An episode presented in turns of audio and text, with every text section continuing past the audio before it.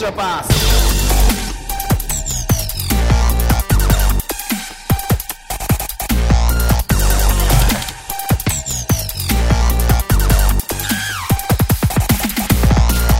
皆さんこんにちはエクストラパスポッドキャストですつぼんです宮本です。はいお昼は久しぶりですねこんにちは、ズボンさん。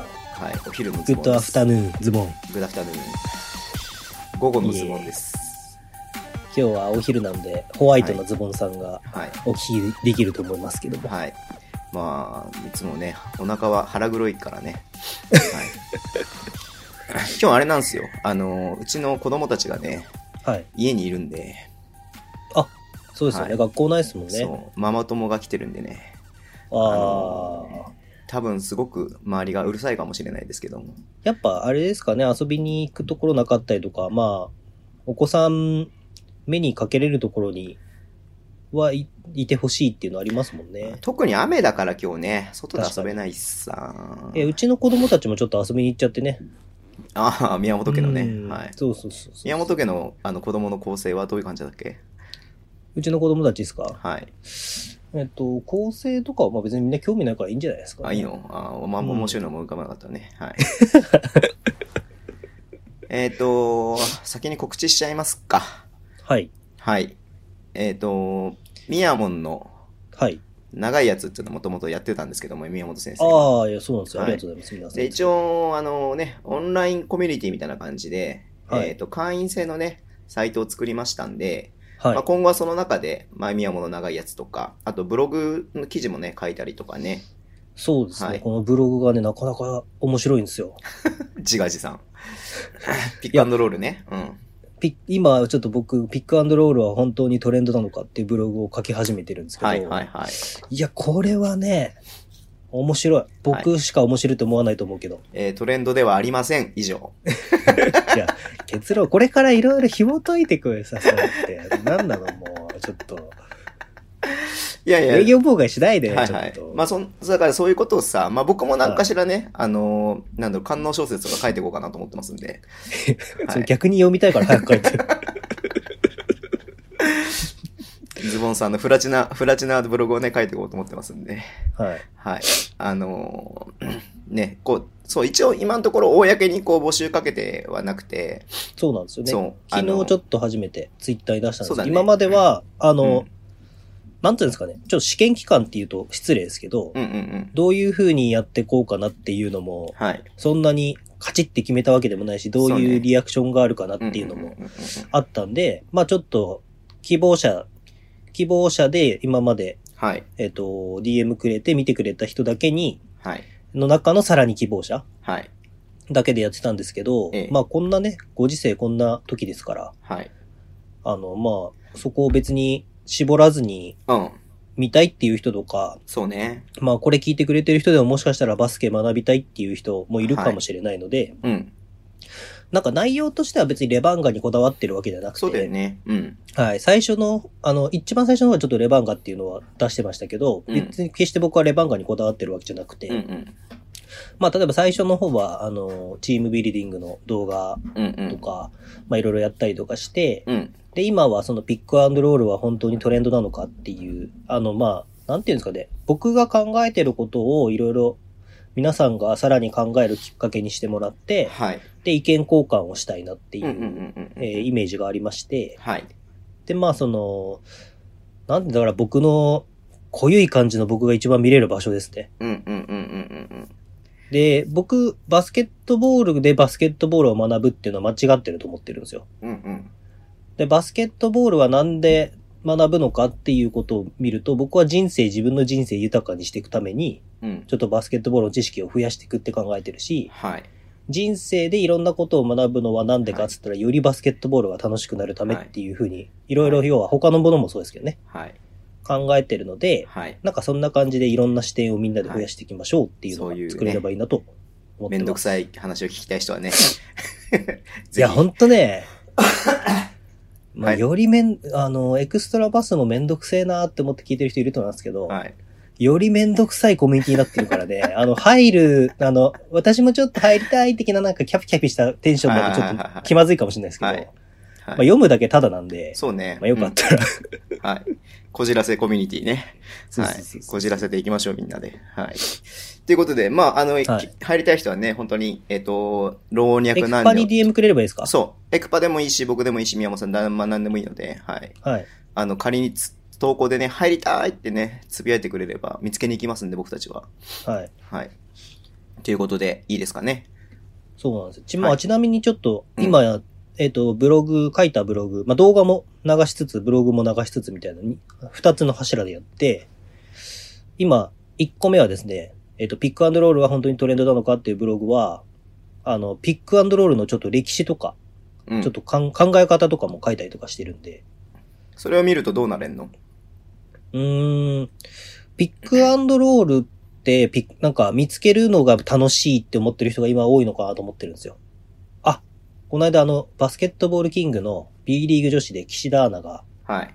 あ、私ピックアンドロール最近覚えたんです、みたいな。あ似てる似てる、これ似てる。これ似なんてかるちょわっっとディスってない、それ。大丈て言ってて。夫。 はい。いや、岸田アナディスったら僕お姉ちゃんにボッコボコにされるから。はい。ボコボコね。。ディスってないい、決してディスってない。はい。愛、愛、これは愛。ねはい。うんはい。って言って、言ってるんですけど、うんその見つけた喜びってあるじゃないですか。はい。だからそれで、僕、発見って喜びだと思ってて、うん。アハ体験。例え。ば、うん。 え例えばだから、そのビッグアンドロールっていつ、どういう、あのー感じで生まれたのかとかって知ってる人もいると思いますけど、うんうんうんうん。知らないことをちょっとさらっと付け足して、僕の中では書いてるんで、それをね、例えば、時系列でさ、こう、ダーって書いてるわけじゃなくて、あ、こんなんで始まったんですよとか、うんうんバスケットボールってこういう感じだったんですよとか、バスケットボールってこういう風にできてるんですよとかっていうのをさらっとちょっと付け足しながらうんうんうん。書いてるので、うんちょっと入り口ふーんって思ったら、うん。あうんうんそうなんだっていう発見が、まああってほしいなっていう感じで書いてるんで、うんまあちょっとその、例えばピックアンドロール1個見るだけでも、うんちょっと考え方が変わるかなとか、うんうんうんうん。まあ今書いてるの、まあちょっと話すと、ピックアンドロールがトレンドになったのは本当にはいつかとか、そういうのを書いてるんですよ。へえ、そうなんだ。だだから今日本でピックアンドロールがトレンドですとか言ってますけど、うん。まあその本当の、本当のっていうか、じゃあ、えっ、と、ピックアンドロールっていうのはどういうふうにトレンドとして走り始めたのかとか、うんうんうんうん。今どの辺のフェーズにいるのかとかそういうのを書いていきたいんですけど。うんうんうんで、まあトレンドなのかトレンドじゃないのかっていうのは、おのおの答えがあると思うんですよ。うん。うんうんうんで、これクラブによっても違うと思うんですよ。うん。うんうんだから答えはないんですよ。うん。うん。で、トレンドじゃないっていう答えもあるし、トレンドだっていう答えもあると思うんですけど、うんそういう答えをなんかみんな応援してるクラブとかに照らし合わせたりとか、はい。で、見つけていきたいなみたいな。はい。そうなんですよ。だからもう最終的にはエクストラパスはま朝まで生激論みたいな。あ、いいね。やろうよ。ズボンさんが田原総一郎やって、やだ、回したく ない。ひなあだね、のひなだ。ー、つって、あのー、やるのは、うーって言っいていよ、ゴマさんにややらせよ、その 役。なんでゴマさんなのいや、ゴマさん回し役とか面白いなと思って今。 はっていうい。感じです。じゃあ、その皆さんぜひ見てください。多分今の説明で、あの、より、なんか、あの、良さそうだなって思ったと思うので。うん、そうですね。私は違うなって思った人が多分大多数ですね、今。いや、いいっすよ。あの楽しいと思うので、ぜひね。まあ、もっとコミュニティ化していきたいね。なんかこう、みんなでそうやでったすりとねか。ね、イベントとかやりたいね。うんボーリング大会とかやりたいね。でもなんか、いろんなことやってて、この後多分話すと思うんですけど、いろんなことやってて、友達になったとか、ツイッターのフォロワーになったって人が実際にやっぱいるんで、うんうん、いいね。まあ、この中でももそういうのってうん、うん増やしていきたいなっていいいうのはこ思とってでますねす。。はい。はい。 OK。あと、宮本さんが新しく始めた YouTube、はい。 87コラボ。やりました。はい。何勝手に始めてんだよっていう感じですけどね。意外と反響が良くて驚いてます。えー、まあ、滋賀のね、人たちにはね、いい、いいよ、いい、いいよ、いいですよね。うん。うん。うん。なんかでもあれは、こう、僕が今までいろんな人にこういうのをやったら面白いんじゃないですかっていう提案を投げてきたものってあるんですよ。はいはいはいはで、まあ、例えば、ヤマモンとか、釈野さんとか、ジョー・クリノさんとか、まあ、いろんな人。まあ、この間の石田ヘッドコーチとか、い。うん。だいろん大丈夫ですかしゃっくり入れてますけど。今後しゃっくり大丈夫で。気のせいだよ。うん。気のせい。いや、で、なんか、こういうのやったら面白いんじゃないかなって思うのを、なんか僕の中でこれはヒットだって思ってたものってあるわけですよ、やっぱ。はい。で、それが結構対談形式の、まあ、うん雑談系っていうか、うん。僕はあの、僕らの時代って、みたいな、あの、まだやってるのかなテレビ番組好きなんですよ。はい。3人でやるやつね。そうそうそうそう。なんか、こう、自分の演技のターニングポイントはあの時だったんだとか、そういうの話すやつ。うん。うんうんで、なんかそういうのをじゃあ自分でやってみようかなと思って。うんうん。うんだから僕と誰かがコラボして、うん。うんまあコラボには87ラボってラボなんで、うんうん。まあちっちゃいラボっていう意味で、ちょっとちっちゃい研究所的なうん意。味合いも込めて、うん。今回ちょっと、まあ仲良くさせてもらってるんで、慎太郎さんとはい。やらさせてもらったんですけど、うん。まあ慎太郎さん、コラボだから短く行きましょうねって言って、うんあ、わかりました、そうですね、いいですねって言ったんですけど、僕の想定の2倍ぐらい喋ってくれて、まあ、しんや僕は楽しいですけどはい。そう、僕は楽しいんですけど、はい。まあそれをね、ちっちゃく短くするのがなかなか、うん。まあ大変だったっていうとおかしいですけど、うん。でもなんかそうやって、いろんな人と話してみたいなっていうのがあって、うんうん。まあもちろろんね、バスケに関することもそうですけど、ん。うん。まあ例えば、北海道どさんこ同士とか、はい。えー、どさんこと沖縄の人とかでもいいでしょうし、はい。なんかね、えーミュージシャンとかいるかわかんないですけど、おー。なんかそういう、バスケ、なんか、完全プロとかじゃなくてセミプロとかアマチュアとかでもいいから、うんうなんか自分こんなこと考えてるとか、ああ、そういうのって言いたい字ですよね、みたいな話をちょっとうん。できたらいいなって感じです。はいまあしばらくはバスケットボールの縛りが強いと思いますけど、そんな感じですね。わかりました初めてのコラボ。はじゃあ、い今ちょうどお昼のチャイムが鳴ったので、もうこれで今日は終わりにしたいと思いますね。はいお昼ご飯食べておきたい昼とご思い飯まですね。はい。じゃあ皆さんもお昼ご飯食べてきてください。はい。ズボンさんは今日お昼何なんですかズボンさんの今日のお昼はね、カニかな。さすがですね。うん。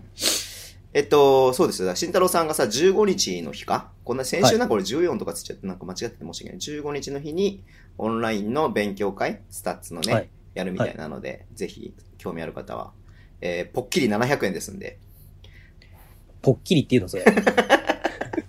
1000円とかじゃないのそれぽ。っきり700円ですんで、もしかして1000円払っていただいて、差額の300円はズボンさんがいただきます。はい。ズボンさんは何か関与してるんですかしてないです、何も。はい。いやもう詐欺だよね、それ。ただの。中卸です。消費税中より卸高えよ。中卸 です。はい。中間マージンです。はい OK、じゃあ今日も行きますか。はい。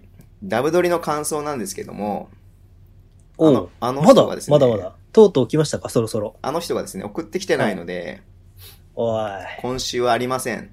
おい、エリゴ多分読んでないってことですね。はい。おい、エリゴじゃあちょっとね、ダブ撮りの感想またいつも皆さんもう随時募集してますので、特に、こんな、えー町田瑠唯選手と宮本さんの、えーね、対談の感想をぜひお待ちしております。いや、この週、1週間、1、2週間は町田るい強化月下週間ですからね。あ、誕生日だったもんね。そうなんですよ。そうだ、 3月まあ、 8日町田瑠唯のさ、誕生日別にいいんだけどさ、はい。ああそうだよ、宮本先生誕生日だったじゃないですか。りがとうございます。何して過ごしてたんですか何して誕生日は。家にいましたよ。嘘でしょ嘘でしょ。嘘でしょ。誕生日。誕生日家にいて何が悪い悪くないけどさ、誕生日何して食べたのじゃあ。カニ、えっと、カニあれ食いましたよ。何アライヤ行きました、アライヤ。あー、あらいやね。さんにおめでとうって言ってもらって。いやいやいや、ありがとうございますって。僕は知らないので、その身内がよくわかんないで、身内とかよくわかんないですけど。さんって名前出しちゃったらここピーって入れといて。え、やだ、もうめんどくさい。絶対やだ。そのまま流すよ、めんどくさいから。じゃあ、P 入れときますね。めんどくさいけど。はいえー、13分ですね。はい。うん、で、あとまは、あ、美味しいもの食ってきましたね。はい。以上ですね。誕生日にまつわるエピソードは。そう、ああのね以、上ですね。いや、あるの よ。3月、誕生日は過ぎてたんですけど、はい。 3月5日かなあ、違う、6日かな一通の、あの、荷物が届きまして。えで、あの、なんかね、変な、変なっていうか、無理くり感あって、ズボンさんうちのポストわかりますよねはいはあの、まあ、そのポ、本当にポストだから全然入らない。いはい。うんうんうんうん。だからそのポストになんか刺さってたんですよ。仕事に行こうと思ったら。はいはいはいはで、なんだこれと思って。まあ、うんポストに刺さってて無理くり刺してるから、い。うん、あの、中から出せなくて、外からと出すしかないんですけど、だから僕は気づかなかったんですけど、あ、そうなんだ。うん。そう。なんだこれはと思って出したら、うん。差出人が、うん。アマゾンからの、はい。あの、なんか、なんつうんですか、あれは。あのアマゾンの、アマゾンの、そう、差出人がアマゾンから来てて、はい。いや、怖いじゃないですか。はい。え、怖くないですかだって誰かわかんないですよ、アマゾンから急に来て。僕が頼んだわけでもないし、僕はアマゾン頼んでないから最近。はい。でまあアなんマだとゾ思ってン、アマゾンが発送してくれたんじゃないですかそう。なんだと思って、うんうん。ちょっと恐る恐る開けたんですよ。いや、はいだって怖いじゃないですか。だって本当に僕結構嫌われてるんで、うん。なんか白い粉とか、そう、爆発物と かさ、白い粉とかさ、入ってさ、なんかそうしたらさ、うーとか言ってさ、来てさ、うん。なんか止められたら困るじゃないですか。で、ドキドキしながら開けたわけですよ。はい。末端価格144億円ね。うん。そうそうそうそうそう。はい。 したらね、なんか、ちょっと、本が出てきて。本と思って。本そう。バッて開けたら、はい。本じゃなくて、はい。今田美桜の写真集が出てきたんですよ。おおその瞬間分かった。ーはい。ズボンだ。はい。で、し会社行った。はい。おめでとうございます。プレゼントです。 い、や、だから聞いてないだろうなと思ったからさ。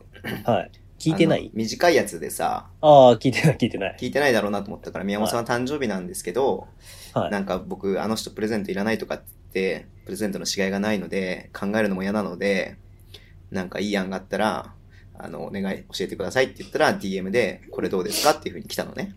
うん。あの写真集がね。はい。で、まあ、その DM を返す前に、うん。もう、あの、注文しました。Amazon から直接送りつけました。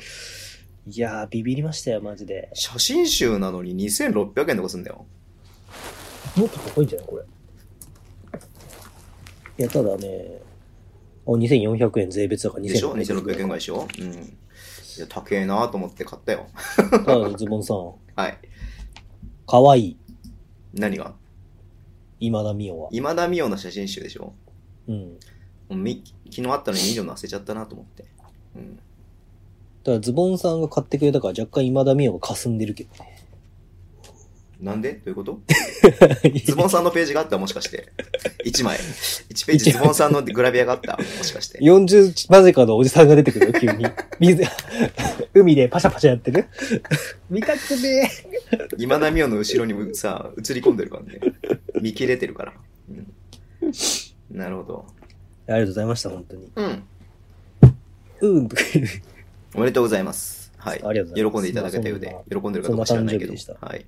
今田美桜ラストショットですからね。ね。だから多分もうグラビア引退なの、それで。今田美桜がやっぱ一番感銘を受けたのは、花晴れ、ドラマ花晴れが一番僕は、感銘を、感銘というか、あ感の銘を受けた役は、あの役はぴったりだったね。え金持ちの、あの、花より団子の続編なんですけど、ー。うんうんうん。なんだっけなんか名前忘れちゃったけど。あのね、もうぴマっーキたりだノっってたやつでしょ。マーキノってやつでしょ。それはね、あの、花壇。あマキノじゃない。そう。えっ、と、マーキノはもう出てこないんですよ。で、あ出てこ道ない明寺は、道明寺が憧れの人になって、はいはいはで、い。違う世代になってる。花晴れって続編があるんえでーすよ。、えー、そうなんだ。うん。そう。で、その中の、なんか、お金持ちの女の子の一人なんですけど、うん。まあ、ストーリー的には一緒なんですよ。なんか、普通の子を好きになるんですよね。あー普通のシンデレラストーリーね、い平わゆるね。そうん平野くんが、主演演じる平野くんが、普通の子を好きになるんですけど、ねうん。で、まあ、その横にいる女の子だったんですけど、なかなか最初は性格が悪くて、へえ。でもなんかだんだんいい子になっていくみたいな、それが、すごいぴったりハマってましたね。はい。以上、花晴れ情報でした。はい。今田美桜情報でした。はい。一つお便り読んでいいですか、じゃあ。お願いします。えー、っとね、リエさんからです。はい。ああ、えーはいはいはい。ズボンさん、宮本さん、こんばんは。こんばんは。えー先日の LINE 電話ありがとうございます。緊張しながらお話しさせていただきましたが、楽しかったでごす。参加ありがとうございました、本当に。はい。えーお題ですが、バスケないから代わりにやっていることを。普段は仕事してますが、休みは達夫のお題をやっています。かっこ笑い。この前、達夫の塗り絵を塗ったのですが、川崎さんの公式で、えー、篠山達夫を書いていたので、レバンガになって達夫はいるよという対抗意識が芽生えて書いたら、案外好評いただいて嬉しいやらびっくりやらです。えー逆に行われるだろうなと思っていたので、過去最高のいいねでした。雑音に絡むのが結構好きです。でちなみに、え柿の絵ですということで添付されてますけれども、あのーえっ、とですね、見れないですね、ポッドキャストでは。そうですいね。や、まあ達夫の塗、り絵を、あのー橋本、橋本龍馬、はい。橋本達夫っていうことで、橋本風に描いてるイラストが送られてきてえーすごいですねもうすごいうまいよ。うん。ということでね、あのー、LINE 電話ね、LINE 電話ってあの、ズボンと宮本と長いやつっていうね、ちょっと紛らわしい名前なんですけども、はい。リモート飲み会をやりましょうっていうことで、はい。リモート飲み会ね、えっ、と、2回開催しまして、はい。はい。なんかさ、もうすげえ酔っ払っちゃってさ、もうなんかね、僕の画面、人それぞれ画面違うと思うんですけど、はいはいはいはい。えっ、と、前回は6人、ぜ僕ら入れて6人参加してくれたのか、はい6人だったかな、はい参加が。あの真ん中のね、おっさんがね、なんかまあめんどくさくて、 なんかもうだんだん顔真っ赤になってくのがわかるんですよ。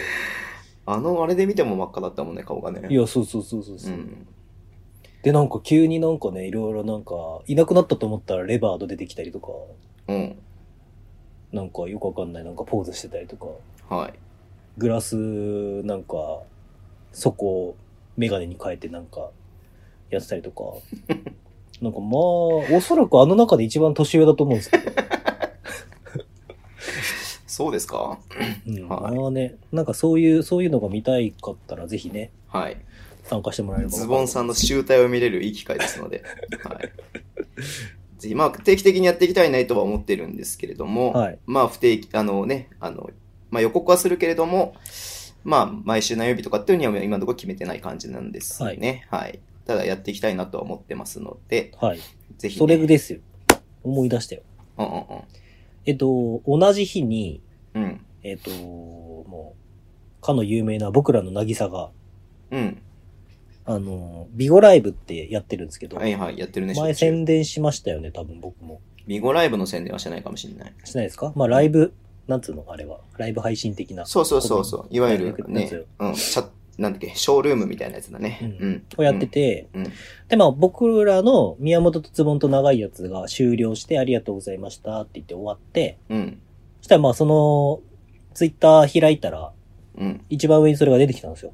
はいはいはいはこれからビゴライが始まるよ、みたいな、なんい。か、うんうんうんその、定定例文みたいなやつがあるんだと思うんですけど、うんうん。うんうんで、おう久々にちょっと見てみようかなと思って、うん。うん見たら、うん。もうね、えっ、と、なぎさのね、ビゴライブもね、まあ長いんですよ。結そ構うだ面ね白いんですけど。うん。 2時間3時間平気で喋るんですよ、あの人一人で。ああああ。まあもちろんその、コメントがいっぱいバーってきて、そのコメ喋ンるトっていうかそうだだよね。そのリアクションするだけだよね、基本的そうにそうね。そうそう、質問とかいろんなのがうんう来んうんうて、んそれに答えていくみたいな感じなんですけうんうど、んうんうんいや、すごいなと思って。うんうんで、そしたら、まあ僕入入ったら、うん。うん。あの、一応なんか、まあなんか役に立てるかなと思って、僕もな名前とか登録してるんで、まあ宮本さんが入ってきました的なの出るじゃないですか。うん。したらなんか、宮本さんが入ってきた。宮本さんえ宮本さんってあの宮本さんえ宮本さんみたいななんか、すごい人が入ってきた系が空気を出されるわけですよ。ですごい人が入ってきたんじゃないですか知らないけど。入ってきて全然すごくないけど。はい。うわ、あの宮本さんだみたいななんか、うんい。や、あの宮本さんってなんか恥ずかしいからやめてくれと思いながら、なんかもう出るタイミングをなくして最後まで見てたんですけど、偉くない俺すぐ出るよ。白状、ズボンさんはね、そうやってね、僕と違って白状だから。うん。うんズボンさん優しくないからね。うん。で、なんか、ちょいちょい宮本さんの名前を出してくるんですよ。うん。だって宮本さん、知ってる人がいないとさ、知ってる人に話しかけるしかないじゃん、あれ。ああ、そういうことですかうん。ああ、そうか、コメントが来ないとね。そうそうそうそうそう。で、なんか、宮本さん今何してるんですかとかそうだ言よわれて。いいように使われてんだよ。うんそうで、あ、なるほどね。いいように使われてた んだ。理解、理解。わかったわかった。はいい。や、で、なんか、今リモート飲み会してたよって送ったらう、んうんうん。リモート飲み会って何みたいな。ああだこうだってなって、なんか、なぎさは次のリモート飲み会には行く出るから、うん。呼んでくれっつって。あ、言ってた言ってた、この間も。言ってうんうん、い本当ですかや、そ呼んので、くれって言われたんですけどね。次の日にさ、なんか、ひはい日中かな夕方とかにやっててさ、で、仕事したら俺、あーあの、渚が始まると通知が来んの、はい iPhone はいに。はで、ピッて入ってさ、で、まあ仕事しながら流すみたいな感じでさ、ああ。あの、パッてつけてあってさ、昨日は宮本さんがずっといてくれて、今日はズボンさんがいるみたいなさ、こと言っててさ。あ宮本昨日ずっといたんだと思ってさ。い偉いた。なと思3って。時、3時ぐらいまでいたわう。ん。なアルバルクのね、ポンコツさんがね、ずっといるんですよ。はい。ほんとずっといるの。もう、い、い、入ると必ずいるぐらいの気球でいるの。うん。結構何回もこの一週間俺見たんだけどさ、結構今週頑張ってやってたからさ。もうなんか何者なのかなって思うよね、もはやね。パトすロごいンですパトロンなのかなパトロンじゃないですか。なんかズボンさんの発音がわかんねえとかって言い出してさ、それは、ポンコツさんはなぎさがなぎさがなぎさが。ああ。ズボンさんズボンさんズボンさんみたいなさ。あうん。いつも言ってんじゃんね。ポッドキャストとかさ、YouTube でさ。でもズボンですって。うん。あ。話取れちゃいますけど、うんうん。ズボンさんってすごいですよね。なんであの、こう、いいろんな人に僕らも会ってきたじゃないですか。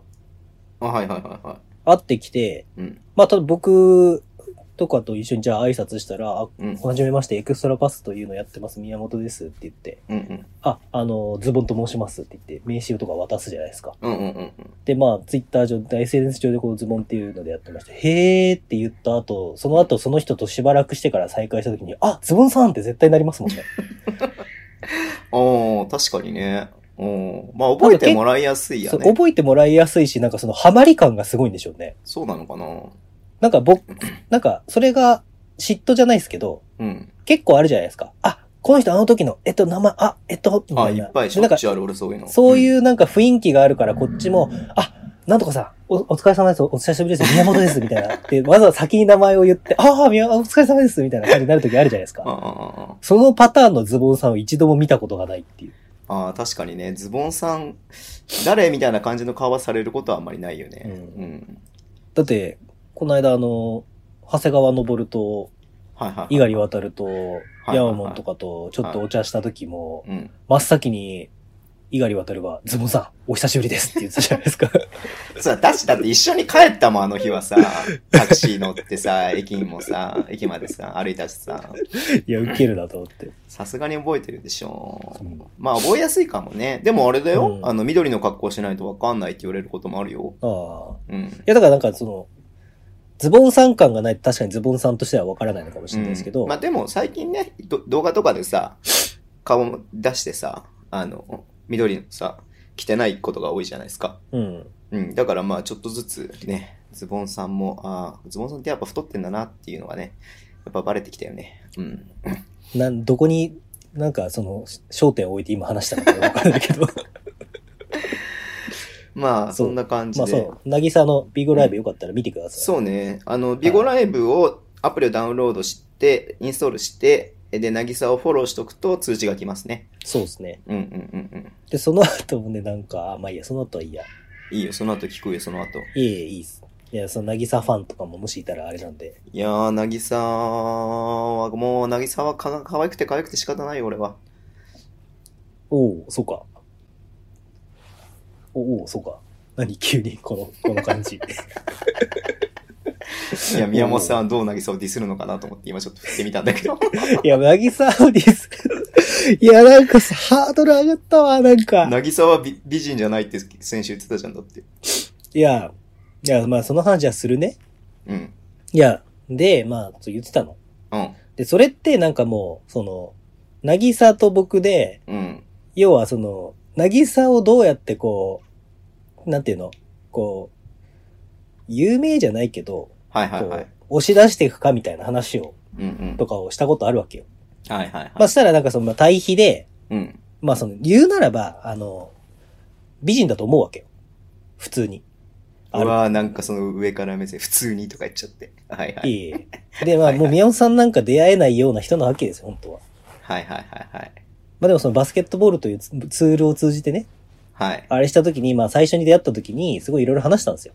はいはだいからどうやってこう、こう自分を、こう要はバスケットボール、最終的に渚はバスケットボールの仕事がしたいバっスてケいうののが仕事をね。うんんんんそう、目。標で、今頑張ってるんで、じゃあどうやってやったらいいかっつって、なんかいろいろ話をした時に、うんまあだからその、じゃあい、いろんなところに、まあ、言い方あれだけど、僕としてはプッシュしていくから、まあこういう人がいます、こういう人がいますっていうのをうんプ。ッシュしていくから、まあうんそういうこと時に、まあうんその、それに見合うようなことができるようにいろんな、こうなんかね、チャレンジした方がいいんじゃないですかみたいな。はいはいは。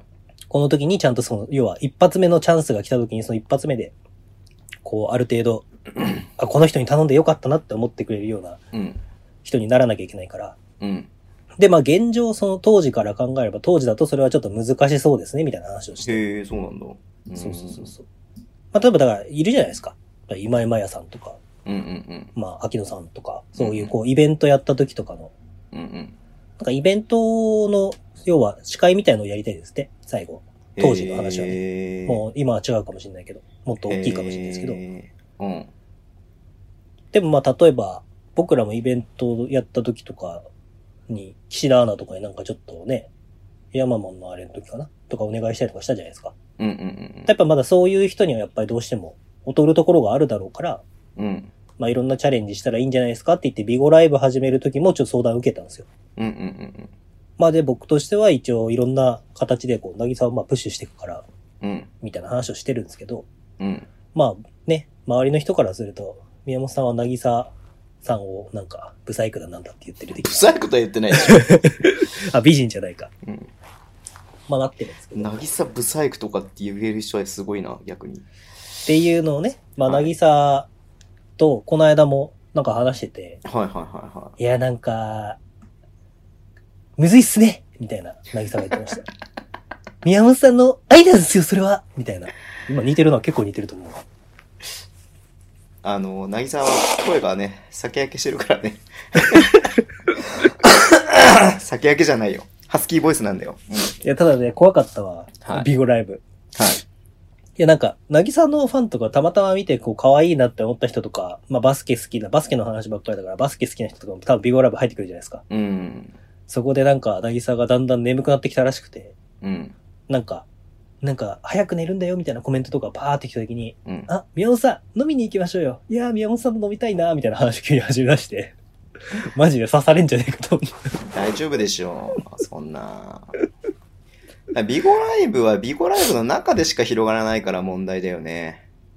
ああ、外には広がんないからうーね。ん。だからそれまあはっていビうことゴライブを極めてさ、そこでね、投げ銭とかでさ、ね、ああれなら。らいいけどさ、まああそこの中だけでやるってのもなかなか難しいんじゃないのかなと。まあ、実際その、なぎさは、あの、18年かなうのなん、かのあれで、えっと、中崎さん、うん、グラビアとかやってる、うん、うん、中崎エリナだっけうん、と、あの、ウィンターカップのうん。レポーターみたいなのをやったんです知っよ。てるよ、バスケットライブのね。うんは。い。まあ、ということで、本当にバスケが大好きなはい。二人を皆さんぜひ、そうだよ、応援よろしくお願いしま渚すゲストに呼ぶって呼んでないじゃん。そろそろ呼ぼうよ。あ、呼びますうん。そんな僕と渚のイチャコキ見たいですかみんな。ああ、見たい見たい。やめろよ、みたいな。見たい本当はそういう。見たい見たい。ちょっと自分で言って寒気してきた。見たい見た。い。見たい見たい。鳥肌立ってきた、自分。じゃあ、いじりまくるね、そこ ね。オッケー。じゃあ、ニュース行きましょうか。はい。 はい。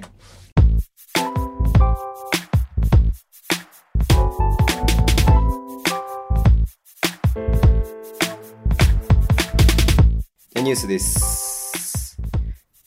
えっ、とね、ニュースにあまりこうお便りが来てないの で、いつもおもうお便り任せのニュースにしちゃってるんだけど、最近さ。はいはまあ、違うニュースもやっていこうかなと思うんですけど、まずお便りからいきましょうか。い。はい。えー稲子くんからです、えーはい今週の富山グラウジーズは1勝1敗1引き分けでした。かっこ遠い目。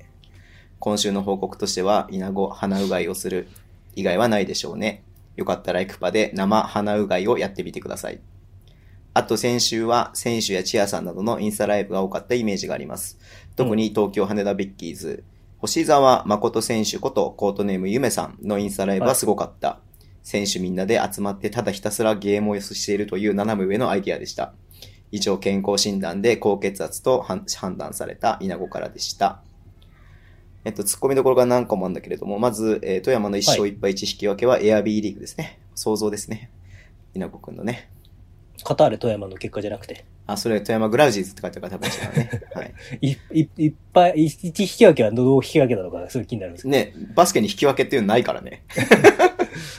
ああどうなんだろうね。試合の途中でさ、例えばさ、ほら前さ、島根とさ、川崎の試合でさ、はい大雪でさ、あの、停電しちゃってさ、1はい時間半とかさ、あの、中断しちゃったじゃないですか。うん。あのままさ、仮にさ、中断のままさ、もうこれどう考えても復旧できないですってなった場合に、うん。いやバスケの場合って何になるのね再試合になるのかな引き分けになるのかなそのま、その、別日にその、その状況からやるんじゃないですか。その状況から、あれかあれなんかでなかったっけリプレイとかでやるのか。別日にその状況から試合やるみたいなのなかったでしたっけ NBA ではあるよ。 ?NBA か。 NBA でなんか最、最低が、あの、何、最低、なんなんつうの、あの、審判の笛が、なんか間違ってたとかって言って、そこの状態からやり直すっていうのをやったことあるらしい。うん。まあねでも多分やり直すんじゃないですかね、その場面から。そっかそっかそっか。その場面からやり直すのか。うん。なるほどね。で、はい。鼻うがいしたことある宮本さん。僕毎日してますよ。マジではい。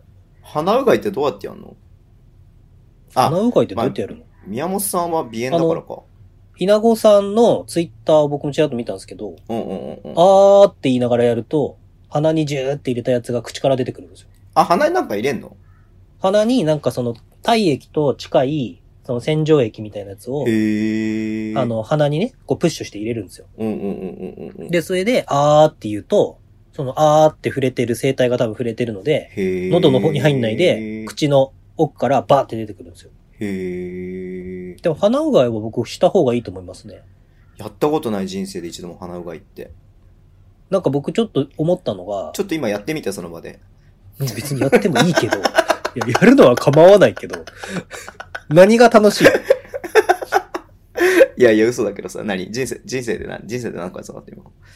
いや、その、まあ、鼻うがいはもう何年やってるかな、かなりずっとやってて。へえ。いや、それこそ。そさ、今さ、なんかデマとか流れてるじゃん。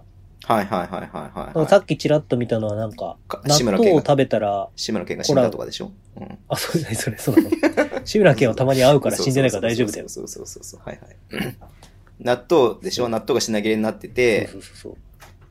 みたいな、食べるとコロナにならないとか。うんうんうん。でも、、なんか僕やっぱ、健康管理する上で鼻うがいって大事だと思うんですよね。で、その鼻の洗浄液が入って、うん要はウイルスとかホコリとか、うんうなんんかそういうのうん。が、汚れたものが口からバーって出てくるから、うんうんうんで、その鼻炎とかに、僕まあ鼻炎なんであれなんですけど、うん。うん。まあ鼻うがいとかっていいとうんうん思ってて、うん。うん。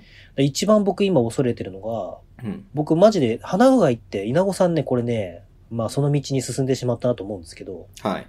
あ、ちなみに僕花粉症ではないんですけど、うんうんうん。あの、花粉症の時期って結構鼻うがいのあれがなくなるんですよ。あ、鼻具合、うがいの、その、何、そうさっきの液、液みセたいッなトやつ。が、そんう、鼻。のあってやつがなくなるんですけど。えー。でね、これね、やり始めるとね、ハマる人はね、やらなきゃやっぱ、なんか気持ち悪くなってくるんですよ。はい僕ははいそうはいなんはいですけど。はまあそういうのありませんい。なんか鼻うがいなしには生きていけないってことね。そうそうそうそうそうそう、覚醒剤と一緒だま。うん。ね覚醒剤の話もした方が良かったんじゃないか、むしろ。そう急になんかその僕があい合わない人的な話になってるけど、僕んちの近所で覚醒剤の話が出たんですよ、ね。 それをズボンさんに言ったんですよ、この間。そしたらズボンさんが、あ犯人は同一人物だな、みたいな。なんかそのいや、俺じゃねえよ、つって。いや、もう覚醒剤の話するって言ってるからさ、お意気揚々と来たんだよ、 僕は。どんな時もって歌いながら来たんだよ。いやいやいやいや。はいまあいいのよ、それは。はいはい覚醒剤のやっても鼻うがいをしたら、陽性が出ないとかじゃないのよ。はいはい。はいはいはいはい。いや、そうです。ハマっちゃうと思うのよ。稲子さん、その道に行っちゃったと思うんですけそど。の道にね、稲子くんはね。はい。やっぱ、その心地よさみたいなのって覚えるじゃないですか。うわ、確かに。あれも心地いいもんね、だってね。う。そうんそうそうそう。やったことねえわ。稲子くんもそっちに行っちゃったか。そう。だからやっぱ、例えば僕は結構もう朝起きて、うん。して、う、うん、えまっずと打って。うん。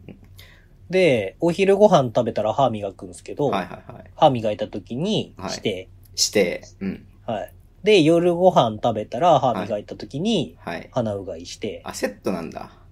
あ、鼻うがいって言っちゃったね。うん。はい。 はい。気づいたか、さすがに。はい。で、お風呂入ってる時も最後に鼻うがいマジでえ、それは一回一回その液を使うの使うんで、結構高いんで、もったいないんですけど。そんなんだって1日でなくなっちゃいそうじゃないそんなに使ったら。でも、鼻うがいの洗浄液って一応、あのー生成水と食塩で自分で作れるんですよ。ああ、そうなんだ。へえ。まあだからそっちの方が多分安上がりだと思いますけど。へえ。でも、そんぐらい、多い時はそんぐらいしますね。少なからず最低2回か、あ、3回するかな。しなるますほけど。ど。そう。じゃあで、もね、癖になるんで、それ癖ね稲尾さん気をつけてください。それ抜きにはね、生きていけないっていうね、うん。あれになってしまうので。うん。エクストラパスのトップニュースに扱われないように、はい。稲子、鼻うがい、やめられないみたいな。エクストラパスのトップニュースってのがありましたっけえわかんないいつかできるかもしれないじゃないですか。はいもう。速報が入りました。山本修介、えっと、松島義武以来のベスあの、速報別冊みたいななんか。鼻うがいを始 める。あ鼻うがいがやめられなくなるっていう。うんそう。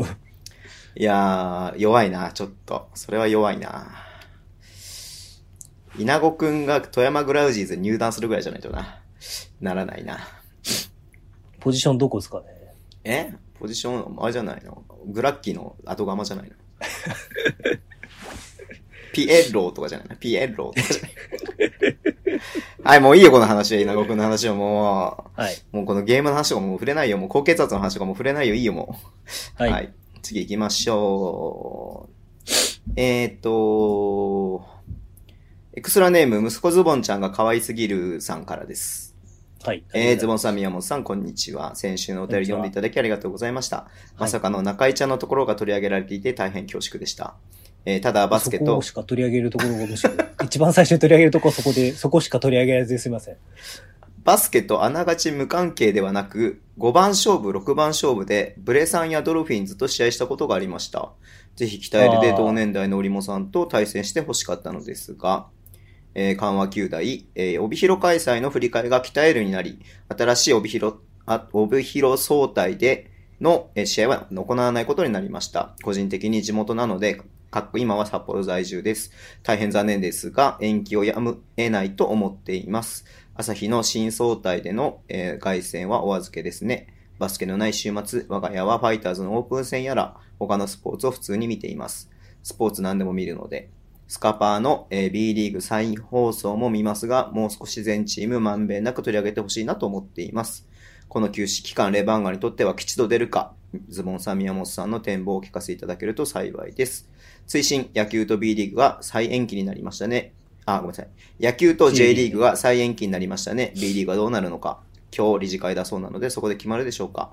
痛めてる選手は休止が少しじっくりケアできる時間になるかもしれませんということですね。レバンガにとって吉と出るか。 5番勝負じゃなくて。えっ、と、そっち行くだそのごめんさその5番勝負、6番勝負ってのは何だか分かんないんだけど、なんだほら、知らねえべ、ズボン。知らない。何何何や中井くんが何中井くんのバスケしてたのうん。スポーツの番組があるんですよ。へえ。スペシャルでやる。なんていで、う番例えば組や、中居くん野球好きじゃないですか。なんていう番組なんだっけな、スポーツ、5番、なんかその5番勝負とかそういう普通の名前。。へーへえ。で、中居くんが中居くんチームを作って、はい。あの、普通に、あの、ブレイブサンタスとか、それこそ確か言った通りやってるはずですけど、へえ、そうなんだ。プロチームとか女子チームとかと対戦するんですよ。うーん。で、今回は確か、あれ来週ぐらいになるのかなあのね、JX サンフラワーズ行ってるんですよ。あ、またやるんだ。へえ。そうとか、野球チームと普通に野球の試合、ソフトボールチームとソフトボール試合したりとか、えっと、なでしこジャパンとフットサルの試合したりとか。へえ。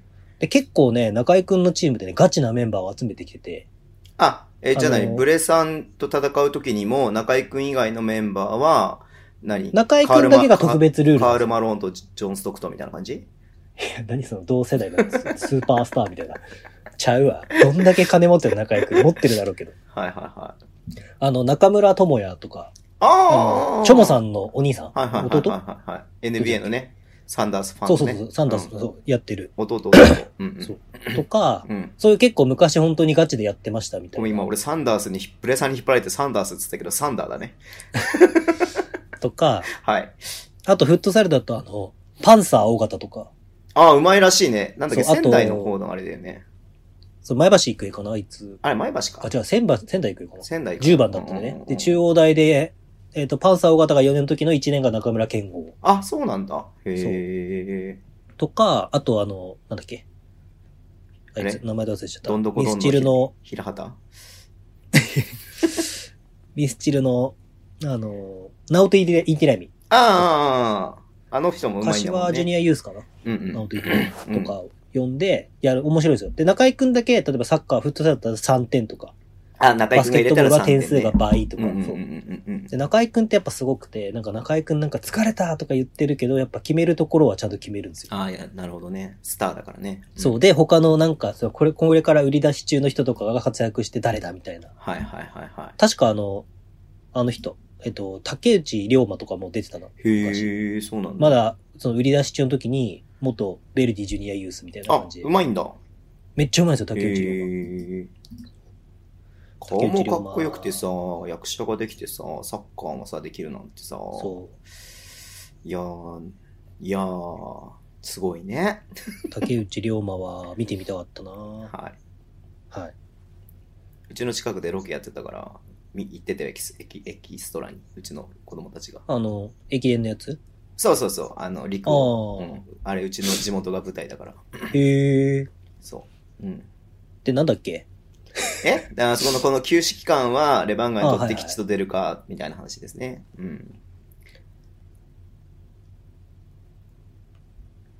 えどはいうなんだろうな はいはいや、そのなんか、話がいろいろ要素がありすぎて難しいと思うんですよ、僕。い。うんうんうんうん。その、例えば、やっぱ、どのチームも統一して言えることは、うんうまあ、ん。そのこの間石田ヘッドコーチも言ってましたけど、うんうんうんエクセレンスの。うんやっぱメンタルを保つのが難しいですよね、どうどう頑張っても。そうだよねで、それは、その、個々人のメンタル状態とか、うんうん。その、まあ、その年齢とか考え方とかいろいろあると思うんですよ、性格とか。うんうんうんうん。もあると思うんですけど、でもチームとしてそれをコントロールできるだけの組織かっていうのも、こういうのって試されると思うし、なるほどね。うんうん。あと外国籍のね、そうんのうんう、んあれとかっていうの試されると、ことだと思うし、一つ。うんうんうんうん。で、北海道はやっぱ、その緊急のあれが出たじゃないですか。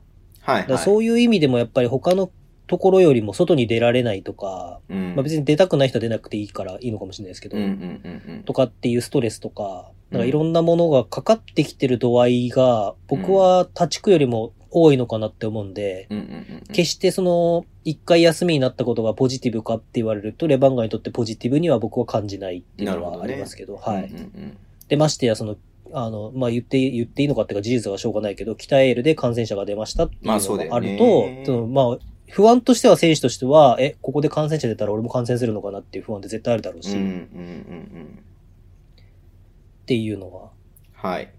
あるのかなっていうのは思いますけど、だから、まあ、レバンガが一番、その、B118 チームでは不利なんじゃないなるそほのどね。不利、有利、有利不利って決めるもんでもないけど。そうだね。うんわかんないけど、でも北海道はちゃんと検査してるから感染者が多いだけで、他がちゃんと検査しないだけって話もなんか、ああ、そう、なそ気れもはするそけどうねなんだと思いますけど、うん。でもその、むず、これ難しくないですか何がそう、渋滞化するかしないかっていうのもあって、気づいてないだけってそ人うもそういそうそうるわけじゃないですか。まあ、まあ、しぶっちゃけ発症しないでさ、うん補菌、補菌っていうのは羅漢してるけれども発症しないっていう人もいるだろうからさ。うんうんうん。だからその、それってさ、あの、悪い面でもあるけど、感染するからね。うんうんうんうん。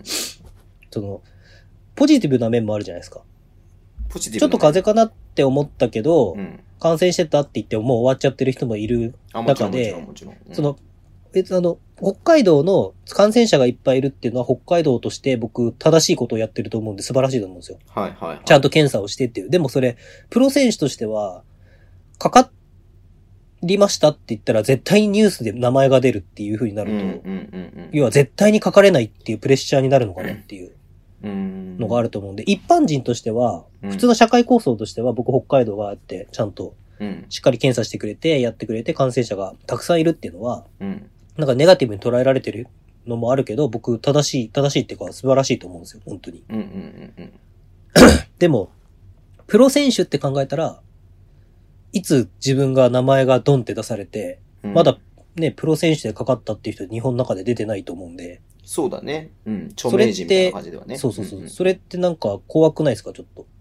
もし自分がその立場だったら、まあ確かにもしそうもだね。 38度の熱が4日間続いて、うん。あーってなって調べたら、エレバンが北海道の〇〇選手が感染したって言ったら、はい。まあ、その、まあ、見え、見えなのかもしれない。これは僕の勝手な見えなのかもしれないけど、そはのい、。一人目になるっていう、その、こういう時の怖さってさ、まあ確かにそうだね。なんかう一般人とはその立場が違うから。違うね。う。うんん。それによって与える影響が、そのさ、コンサートとか日ハムとかにも与えてしまうって考えると。確かにねう。ん。はい。そう思います。はい。アルバルクのポンコツです。はい。ミヤモンさん、ズボンさん、お疲れ様です。お疲れ様です。今、すごーく怖いです。このままコロナ騒動が収まらずに、週末の死がアルバルク戦以降の試合が、泣き、泣き、なくなるのは、なくなるのではないかとビビりまくってます。これ以上はやめてほしいです。まあ、やんないでし ょう。残念ですけれども、やらないでしょう。はい。この状況ではできないで3しょう。月10日ですけど、はい。まあ、今の状況で考えれば、ああ、まあ、厳しいでしょうね。やらないでしょう。はい。うん。やってしまって何か起きたら、みんなから後ろ指さされますよ。やっぱり B リーグはね。やってしまって起きてしまったら、B リーグがなくなるぐらいのレベルだと僕は思うんですよ。うんうんうんうんうんうんうんなんでそうやって政府が止めたのに J とプロ野球は延期をしたのに、うん。うん。お前らはやってしまったんだっていう話に、しかも屋内スポーツでね。う。うんん、一番リスクが高いうんと。言われる。はい。動線も狭いしね。あの、もう、あれじゃない外でやるとかじゃないおおいいね。だから、ちょっと、えっ、と、神宮球場の真ん中で、観客が入れるところは神宮球場の、あのー普通のベンチとか、はい外の。なんか。何、この微妙ないやいや、違う違う、今想像してみたんだけどさ、それこそほはら、あの、この間、新国立じゃないけどさ、うん。新国立ワンブロックに一人だけお客さんがいるみたいな感じでやればいいんじゃないのそんなに見たかったらみたいな感じになっちゃう。まあだでっもてそあれれぐらだいっのてよレベルじゃ ないとできない映画館。もさ、うん。映画館も隣に座らないように、あの、一席空けて埋めるんだって、入れるんだって。じゃあ満席が半分になるってことそうそうそうそうそう。だからキャパの半分あ、ーいやだからでもほら、二人とかでさ、来てればさ、二人はもちろん隣なんだろうけどさ、ああ。その横側に一個ずつ開くみたいな感じになる。うん。いやー難しいっすよね。どうなんだろうな。まあでもこの状況でやって、そのから出ましたって言ったら、ね、それはさ、まあこれがま、何、2週間前とか3週間前だったらさ、うん。あ、まだそんなみんなけ警戒してなかったもんねってなるけどさ、これだけ世間を騒がせてる中でさ、確かに。やってさ、なったらさ、まあもちろんやってほしいよ。俺はうんバ。スケファンだからやっぱりバスケ見たいし、ね、それ売り上げにもなるからさ、チームの。やってほしいけれども、まあできないでしょうねっていうのはあるよね。これって、この、これ系のお便りまだ続くもうなないないない、これで終わああ、うんいや、これは僕の個人的な意見っていうか、はいはいはいはいこの間石田ヘッドコーチと話した時も、石田くんが言ってて、り。うん。うん、そうだよなって、それからずっと僕も考えてることなんですけど、その、一体僕らは誰を守りたいのかなってすごい思うんですよ、今。はい。でまあちょっと話し方が壮大な感じになっちゃってるかもしれないですけど、はいはいはまあば、僕もズボンさんと一緒で別にバスケは見たいし、い。まあおそらくやるって言われれば、なんかの試合会場には行くとは思うんですよ。うん。うん。見たいからね。うんうん。でも、そのバスケットボールが今できてる、こういう B リーグとして成り立ってる要素って、うん。やっぱりまず選手がいて、クラブがあって、はい。で、えっ、と、まあ、アリーナがあって、お客さんがいてとか、スポンサーさんがいて、お客さんがいてっていう、まあ、いろんな順番じゃないけど、そのうん。要素ってあるじゃないですか。うん。バスケットボールがやりたいけど、選手が一人も、あ、見たいけど、選手が一人もいないっていうのって、おありえないじゃないですか。だかうん。らその時になんか、まず、一番最初に守るべき人って誰なのかなっていうのが、僕の中ではすごい今、思うことで、はその、僕は間違いなく今後のバスケットボールの未来を考えれば、選手を守るべきだと思うんですよ。まずは。選手ファースト、選手ファーストって最近よく言いますけど。い。はい。で、そそうだのね、。うん。ファンとして見たいとかっていう感情はあると思うんですけど、うんうん。その、今って難しくて感情論ではないと思うんですよね、やっぱり。その、まあ、はい感情も大事なんですけど、はい。 例えばじゃあこれで見たいから、その B リーグファン例えば何何万人何何十万人の署名を集めたから、ファンがやってほしいと言ってるのでやりましょうみたいな判断はできないと思うんで すよ。それは岡戸いや極論だけ違どい。ね岡戸違いだね、それはそね。う。うん。で、なんか、感染者が出てもいいから、なんか私の週末を返して的な感じとかも、なんかたまにちらっと見るんですけど、なんかそれも違う、全然違うと思うんですよ。結局そはいはいはいはいの、、まあもちろんクラブが潰れてしまうって大川チェアマンが、あうのん最初の26日ってうん。言ってて、一つも潰れさせないっていうのが一番の大前提って大川チェアマンが言ってましたけど、まあそれが大前提だと僕も思うんですけど、はい。何よりも一番大事なのって、その、プラス、クラブを潰さないことと、一人の選手の犠牲者も出さないことだと僕は思うんですよ。うんうんたださっき言って別に僕が感染しすれば、あすることは構わないとかそういうことではないですけど、あの、まあ、どうなんだろうね。そう、こういうこと言うとさ、なんか代わりに私が感染してあげるから的な感じになるかもしれないですけ ど、よくわかんない人は。あの、結局その、うん。そうだよね。産業としてさ、そう。うん必要産業ではないわけですよ。そうそうそうそう言ってしあの、まず最初に切られるもの。一般的にね、もちろんね、うんブースターにしてみれば、い生きがいだったりとかするわけだから、うん、私にとっては必要産業ですって言うかもしれないけども、社会の認識としては必要産業ではないわけじゃないですか。要は、余暇、余暇、余暇、余暇なわけだから、そうですね。だから、ね、やらなくていいんだったらやらない方がいいよっていうふうに言われてしまう世間のね、評価としてはさ、うそういうものになっちゃうからさ。だから、その、バレーボールでちょっと今問題になってますけど、うんうんうん。あの V リーグが V1 の優勝決定戦プレーオフはやるけど、入れ替え戦はやらないっていう。ね、言っててね。あれに旭川がすごい。ね、出れなくなっちゃった絡んでるからそううんうんうんでも、あれってやっぱりプロじゃないからあの決断をできるんだと思ううんんうんですうよ。んうん。言ってしまうとね。はいはいはい。あの、リーグとしてね。うんうんうんその各チームとしてプロはあるからだけうんどうんうんうん、そのリーグとしてプロじゃないから、別にそのやる、やるかやらないかって言われたら別にこの、今無理してやる必要ないですよね、みたいな感じで普通になっちゃうよね。世間の評価としてはね。うんそうそううんうんでもファンとして見るとそれはおかしいとか、選手として見るとそれはおかしいんですけど、うんうん。うんうんただっだてその、それが仕事だからね。う。うんん。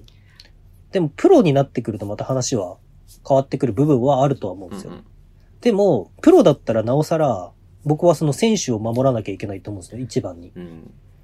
例えば、さあ、あどうぞ。例えば。よく言うけど、他のことでも、あの、好きなんだから0円でもやれよみたいな、その八王子でしたっけの話とか、夏くんみたいなやつありましたけど、はいはブいはいログで。ファンが待ってるからみたいなね。そうそうそう、ファンが待ってるんだから0円それでも裏切るのかみたいなね。そうそうそう。でもそれって0円でファンがいる、ファンがいるんだったら0円っておかしいんですよ、うんそ絶うだ対。よね。おかしいよね。ううんん。お金を払う価値があるってことだからね。そうそう。で、プロスポーツであるからこそ、うん。じゃあ逆の立場で言うと、プロスポーツだからやるべきだって言って、ファンが全くなしでやるっていうのも、プロスポーツとしてはおかしいと思うんですよ。あ。はいはいはい。だまあその、いろんなジレンマみたいなのはあるんですけど、うんでもその中でまず僕らは一体誰を守るべきかって言ったら、うん。まずは選手個人であり、うんそして応援するクラブだと僕は思うんですよ。なんだろうね。うん。でその守るためにお金っていうのは絶対に必要だから。そうそうそう。そのお金をどうやって生み出すかっていうことをやった方がいいのに、どこのチームもやってないなって俺はすごく思ってるんだあよあ、ね、そう、それはもう。だからそれを早く決断して、早く行動に移すべきだと僕は思うんですよ。で極論さ、リーグにさ、あのーき寄付、寄付みたいなのを作ってさ、うんなんかそういう基金みたいなのを作ってさ、それでファファンがさ、見れない期間にさ、本当はその、例えば交通費とかも浮くわけじゃん。うん。その分を、そのチームに還元するために寄付してもいいと思うし、まあそうね、なんか、現グッズとか、そういう。まあ、俺はそれは極論いらない、リターンはいらないと思ってるけどね。うん。ああ、もうそれ完全に出るそうそうそう出る予定だった資金はもうクラブに渡しまそうすそうみそたういな。そうそう、だからもうその寄付として、何の見返りも求めないけれども、チームが存続ね、危ないっていうチームもいっぱいあるのであれば、その足しにしてくださいっていうのを出すのでも全然いいと思うんだよね。うんうん。だって応援してるわけだからさ。うん。まあそうですね。それで集まんなかったら集まんなかっただけのチームだったってことで終わるわけだから別にそれでいいわけじゃん。あうあん。チームとしてその努力が足りませんでしたってうんいだからう。できない状況でなりふり構わず、こう何かね、こうできることはもっとあると思うし、逆に言うとブースターもただみ試合見るだけっていうスタンスから、もう一歩一つフェーズを上げそうそうそて、レベルアップして、何を生み出せるかな、この期間に。どういうことができるかなっていうふうにするして、ただ見たい見たい見たいだけっていうのもなんかちょっとおかしいんじゃないのかなっていう気もしてるしね。そう、だから、うん今現状って僕、あの、まあ僕の千何百人のちっちゃな、ちっちゃな、 ちっちゃな、あの、ツイッターの中ですけうど、んパーって見てても、その、行動って結構違うんですよね、クラブの中で。うんうん。見たい見たい見たい見たいって言ってる人、クラブの人たちもいれば、うん。なんかもっとこういうことできるんじゃないかみたいなこと言ってる実際クラブの人たちもいたうりとんうんうんかう、んうんそそこで結構やっぱその差がもう出てるっていうん。う。うんうか、ん。その差に気づいてないと結構今後、むしろこの後、そういう不測の事態が起きた時の、うん。うん。まあその生命力みたいなのも関わってくるだろうし、うんうんだから今できないことを考えて、うん。その、できるできないって、いや先が見えないから、うん。うん。まあ怖いっていうのはあるじゃないですか。うん。うん。うん。やるかやらないかわからないから、うん。うん。でもこれってやらないってもし決まったとしたら、やらないって決まったら決まったで別になんか、もうじゃあ次のことを考えるっていうスタンスになれる人もいると思うんですよ。うん。だからまあそこは今タイミングとして難しいところですけど、うん。その、でも、今できないことがたくさんあるんであれば、じゃあ今できる、その中でできることを僕は考えるべきであって、うん。その、なんて言うんだろうな。じゃあ、本当に、まあ僕、これは僕の中の考えですけど、はい。本当に僕らは、ブースターとかファンとして、今、その選手に楽しませてもらってるみたいな感覚なんだと思うんですよ、ズボンさんが言う通り。うん。まあそれはプロスポーツとして間違ってないんですけど、うん。じゃあ今問われてるのって本当にブースターとかファンとして僕らはクラブを支えられる存在なのかっていうことが逆に問われてる状況に、うん今裏裏が、裏返った時に、うん。そのクラブの力って見えるのかなっていううのん。を思ってて、うん。だから、なんだろうね。うん、こう、すごくい石田ヘッドコーチと話してて思ったのは、うん。これ確か、ポッドキャストでも言ったんですけど、この状況になった時に、日本のバスケットボールが初めて文化じゃなくて日常でないことっていうのがあからさまになったと思うんですよ、やっぱりまだ。はいはいはい。弱いっ。ていう。はい。で、ズボンさん言う通り、真っ先に切られるのは、その必要産業かどうかっていう部分で、うんうんうんスポーツは必要産業ではないから、うん。真っ先にやっぱ東日本大震災の時もそうですけど、うん。切られるわけですよね。うん。でも、選手とかがいろんなサポーターが動いて、うん。 3月2010、ちょうど明日、あこれ配信される時といえば3月11日なんで、うん。まあ、あれですけど、本当に、いろんな思い返すこともありますけど、うん。その3月20何日に行われる予定だった、えっ、と、国際親善試合に選手たちが自自分たちで戻ってきて、うん。えっ、と、チャリティーで、チャリティーマッチをうん。うん。やったじゃないですか。うんうで、んあの時にカズがゴール決めたんですよね。うん。うん。うんと、なんつうの、そのスポーツの力っていうのが、うんまあ、今回とその大震災の時はまた話は違いますけど、うん。スポーツの力っていうのをサッカーが見せつけてくれた瞬間だったってうん。ういん。ううん。うん。まあ、あとは、そのベガルタ仙台うん。が、えっ、と、手倉森監督の時に、うん。最後にみんなが足がつりながらうん。逆転ゴールを決めて、うん。仙台のためにっつって、っうん。ていう、こう、いろんなスポーツの力っていうのがあるんですけど、はい。まあ正直まだ、その B リーグっていうコンテンツは、こういう時だからこそ、うんスポーツがみんなの生活のための力にって言い切れないうん。うん。コンテンツなのかなっていうのが正直なところでう、ん。うん。うん。ちょまあちょっとなんか僕も今話しながらちょっと思うことがあっていろいろあれですけど、うん。うん。その、だからそういう風に今後僕らがな、あ B リーグがなっていくためには、今サポーターが何が、あ、サポーターじゃねえや。J リーグの話だ。うんあの今ブースターが何ができるかってことが僕は一番大事だと思うし、はい。今ブースターは何を守るべきなのかっていう。うん。うん。うん。それはズボンさんが言ってるクラブを守るんだったらクラブにお金を、うん要はもういいよいいですいいので使ってくださいっていうのもありだと思うし、うん。うん。選手をね、私ファンなんです、僕ファンなんですって言って絶対に言ってしまうファンっていると思うんですよ。うん。うん。うん。再開されたら。うん。うん。でもそれによってその、あのー選手うん。がもしかしたら一番最初にコロナにかかりましたって再開したとしてね、うん。ってなった時に、その選手の今後のキャリアをその人は守れるのかっていう。うん。さっき言ったけど、例えば、どこどこのチームの誰々がコロナに感染したから、対戦相手のクラブももう一度全員検査してもください。うん。で、じゃあその試合がなくなるから、十何日間、接着、せ、あの、試合は絶対できないから、じゃあ他のチームもクラブもまた NG になるんでリーグをまた中断しますとか。で、もしもなる可能性って絶対高いと思うんですよ。はい。ってなった時に別に感染するのってしょうがないと思うんですよ、僕は。うん。うん。正直、今の状況を考えれば。うん。うん。で、これ石田くんが言ってたんですけど、ツイッターで言ってくれてた部分はあると思うんですけど、うん。その、じゃあ感染した最初の選手を僕らは本当にサポート、守れるのかっていう。その最初の一人の選手、この人がなったから、うんこの選手がなったから、あの年の B リーグはつぶなくなったんだって、もしかしたら言われてしまう選手になってしまうかもしれない。うんまあうんうん絶対言わないってみんな言うと思いますよ。うんうんでもこういうところ、これを聞いてくれてない人のどこかの誰かは、あの4年目の B リーグがなくなったのはあいつがコロナになったからだみた いな。っていう人は絶対いるんですよ。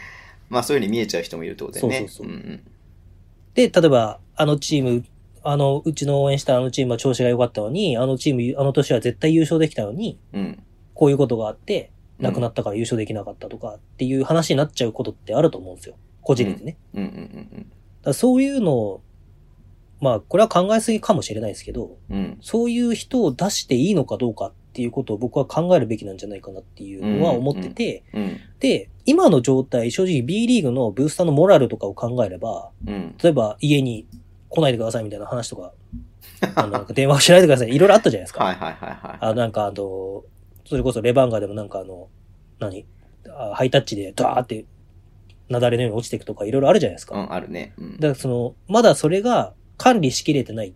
うん。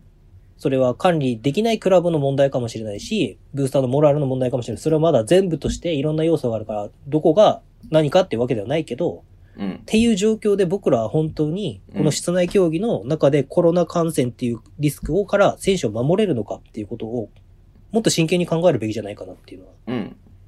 思うんですよね。はい。なんかそれ、なんか、だからそういうのをいろいろスポーツは文化なのかとか、うんバスケットボールは日常になってきてるのかっていういろんなことを考える、うん。まあ僕の中ではきっかけだったなってうん。思ってて、うん。なんかい一個人の感情も大事なんで、はい。あれなんですけど、うん。し、別にそれが間違ってるぞっていうわけじゃないんですけど、うんうん。でもそういう全体像の中から、うんうん。こう、考えを、こう、もう一回、を冷静になってうん。考えてみて、じゃあ今できることは何なのかっていうことに、ステップを踏んでいくクラブは強くなっていくだろうなっていうなるほど。ふうに思う次第でございます。はい。ありがとうございました、宮本先生の講義。えーいや、僕はちょっと J リーグと3.11のことを思い出した時にちょっと涙が出そうになっちゃいましたけど。いいよ、泣いて。泣いてもいいんだよ。うん。泣く、ポッドキャストだよ。うん。いやいや、まあそれこそそ、このタイミングで言うのおかしいですけどね、本当に。まあ、9年経ったんで、多くの方にはい。ご冥福をお祈りするというのはは、いここで言うべきかどうか知らんですけど、はい。まあいろいろあったなっていう、まあそのスポーツの歴史としてもいろいろやっぱりあったなっていう中で、うん。今生まれた B リーグをこれから続けていくためにはどうするべきかっていううんことは、一個考えるきっかけなんじゃないかなってうん。いう。はい。じゃあ、宮本さんが、えーあのー鼻水を垂らしながら喋ったということで、ニュースは終わりにしたいと思います。はい。じゃあ、久しぶりにあのコーナーです。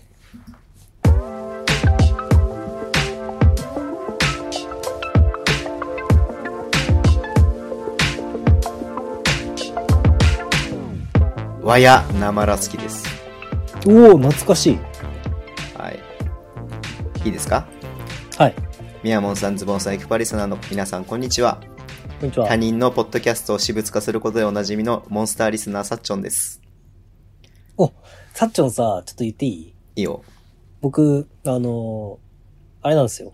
インスタをね、始めた時にそのインスタのあれがよくわかんなくていろいろフォローをバーってしてたんですけど、うんうん。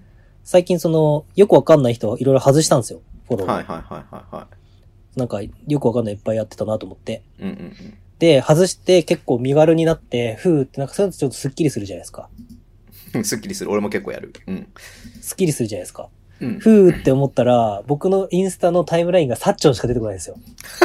それにはすごく幸せを感じてる。サッチョンのさ、投稿の数半端ないよね。うん、今なんかいろいろ、なんか、思い出みたいなの、写真を、あ、そうなんポストしてだ。るんですけどサッチョンはえーはいぜひ皆さんそさんなっいちっぱい見てのない、けど。うんあ、。まあ、フォローしてって言って怒られるかもしれないけど。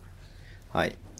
えーこのコーナー、いつお便りを送るべきかずっと迷っていましたが、一つの節目を迎えた今しかないだろう。ということで、私が、えー溺愛してやまない、隅野選手へのメッセージを勝手に送ります。笑い。じゃあ、BGM スタート。隅野選手、いや、良吾さんへ。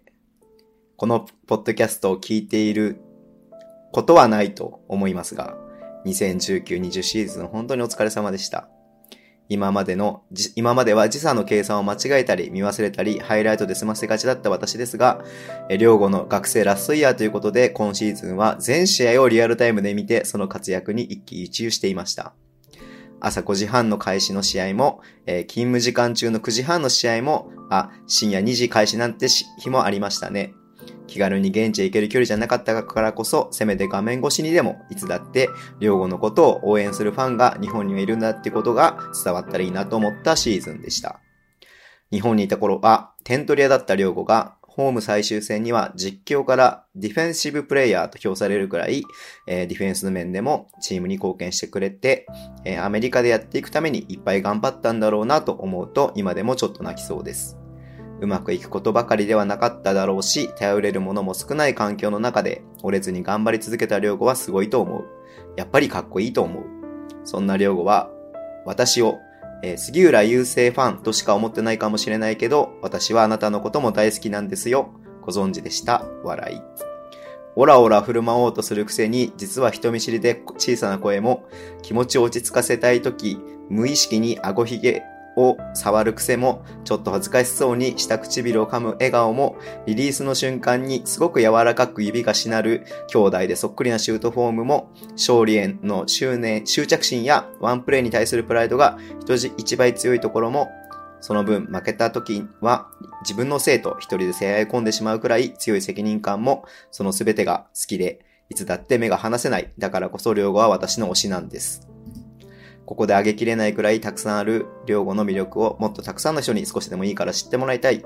たくさんの人から愛されてほしい。私はそう思っています。これから先、両語がどんな未来を選んでどう進んでいくかまだわからないけれども、プロの世界でプレーする両語が見れたら私はとっても嬉しいです。なお B リーグの GM 各位、かっこ特に私のひいきチームである在京2チームには、ぜひ隅野良吾をリクルートしていただきたく、何卒よろしくお願い申し上げます。かっこ土下座。今までいっぱいいっぱいワクワクさせてくれてありがとう。これからも勝手に応援させてください。PS、まずは今年の春夏 3x3 でお待ちしてます。来てくれると信じています。ちゃんと体作ってこいよ、笑い。PS、ズボンさん BGM は過ぎ去り日永遠の日々でお願いします、笑い。ということです。何この、一つの、対策映画を 見た、最後のなんか、あの、ヒロインの女の子のはい。お手紙みたいな。はい。まあ、BGM はね、あの、著作権の関係で使えませんので、 なんか適当なもの入れときますけれども。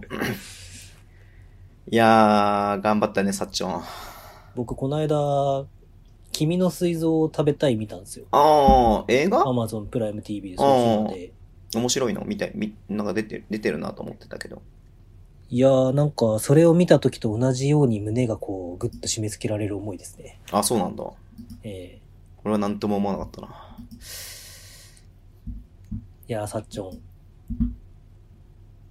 いやー、サッチョン。いや、もうほんとエクパーでなんかやりたいね。これは、あれだね。ここを切り取って、隅の寮に送ろ送るのう。うん。知ってんでしょだって、サッチョンのこと、隅の旅行。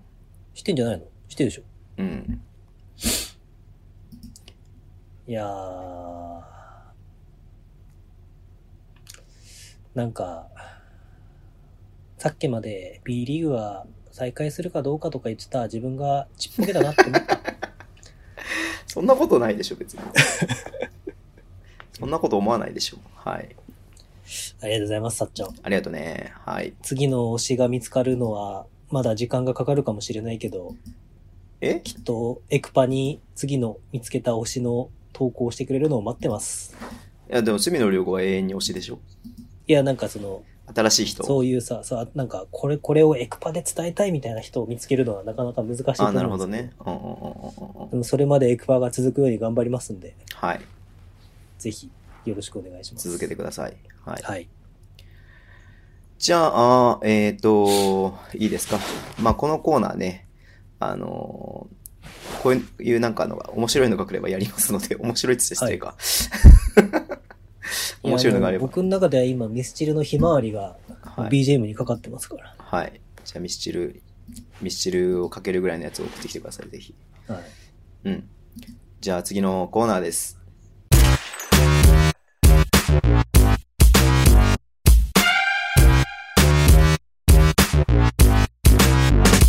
お便りコーナー。もうなんかサッチョンの読んだら疲れて俺はもう。この後お便りが1、2、3、4つ。はい。しかも全部長い。頑張って。うわ。たまには読むえ読んでいいんだったら読むけど。たまには読む読んだ方がいいえー、どうしよう。まあいいや、読むわ。 こんにちは。来季は娘の家から八王子ビートレインズは一度、ビートレインズを一度は見に行こうと思っている J です。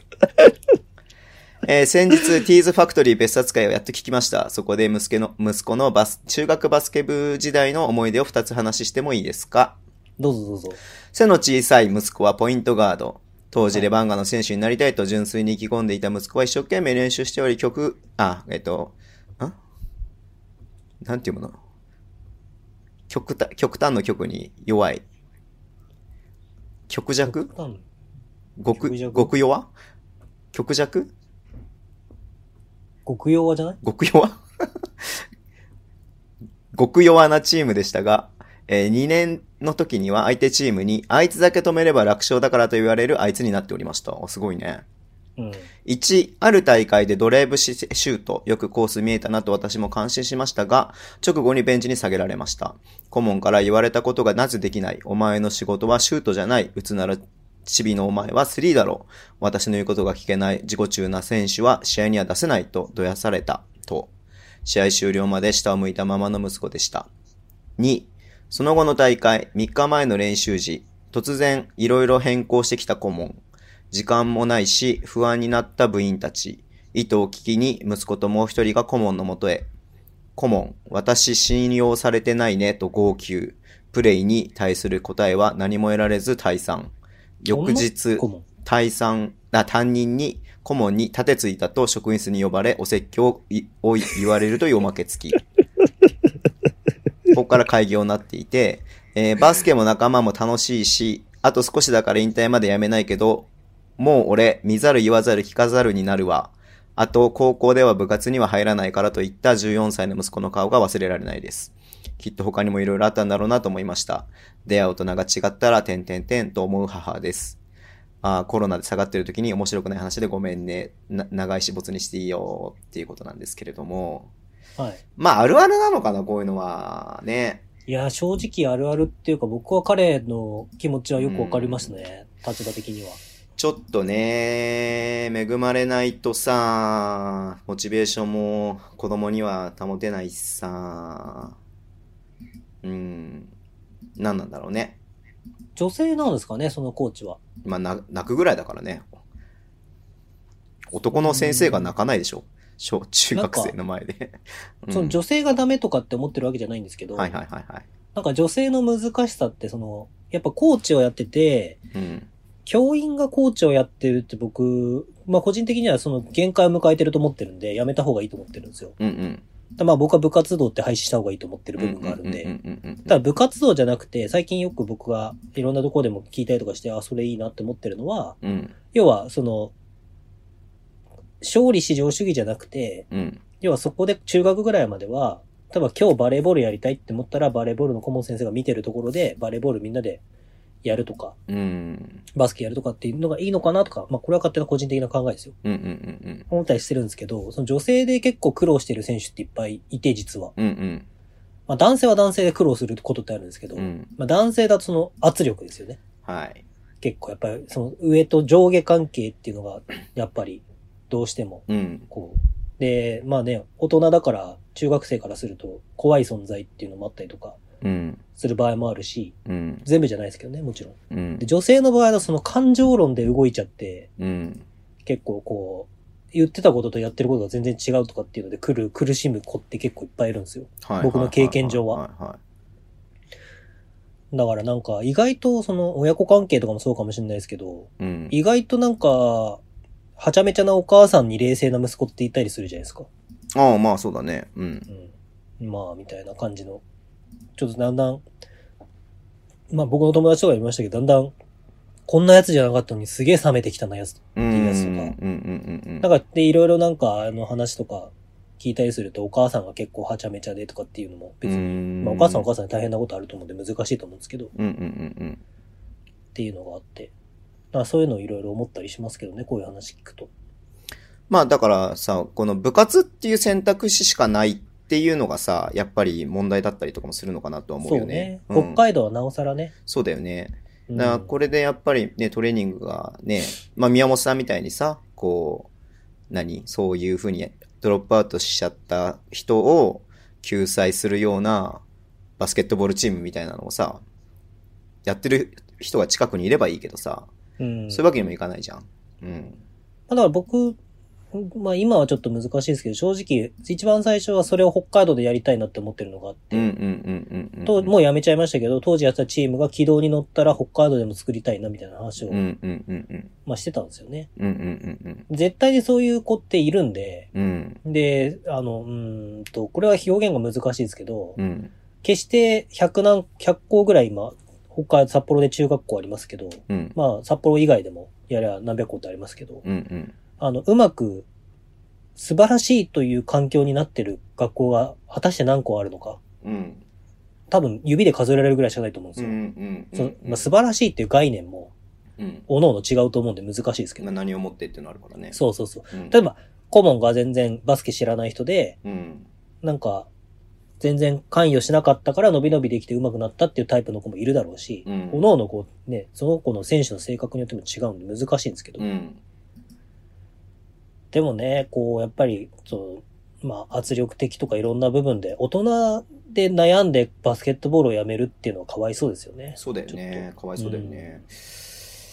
うん、まあだってもう、その、ね、まあ公立の、こ特に公立の高校ならさ、あ、いや中中学校ならさ、もうそこに行くっていう選択肢しかない中でさ、その先生に教わるっていう選択肢がないわけでしょうん。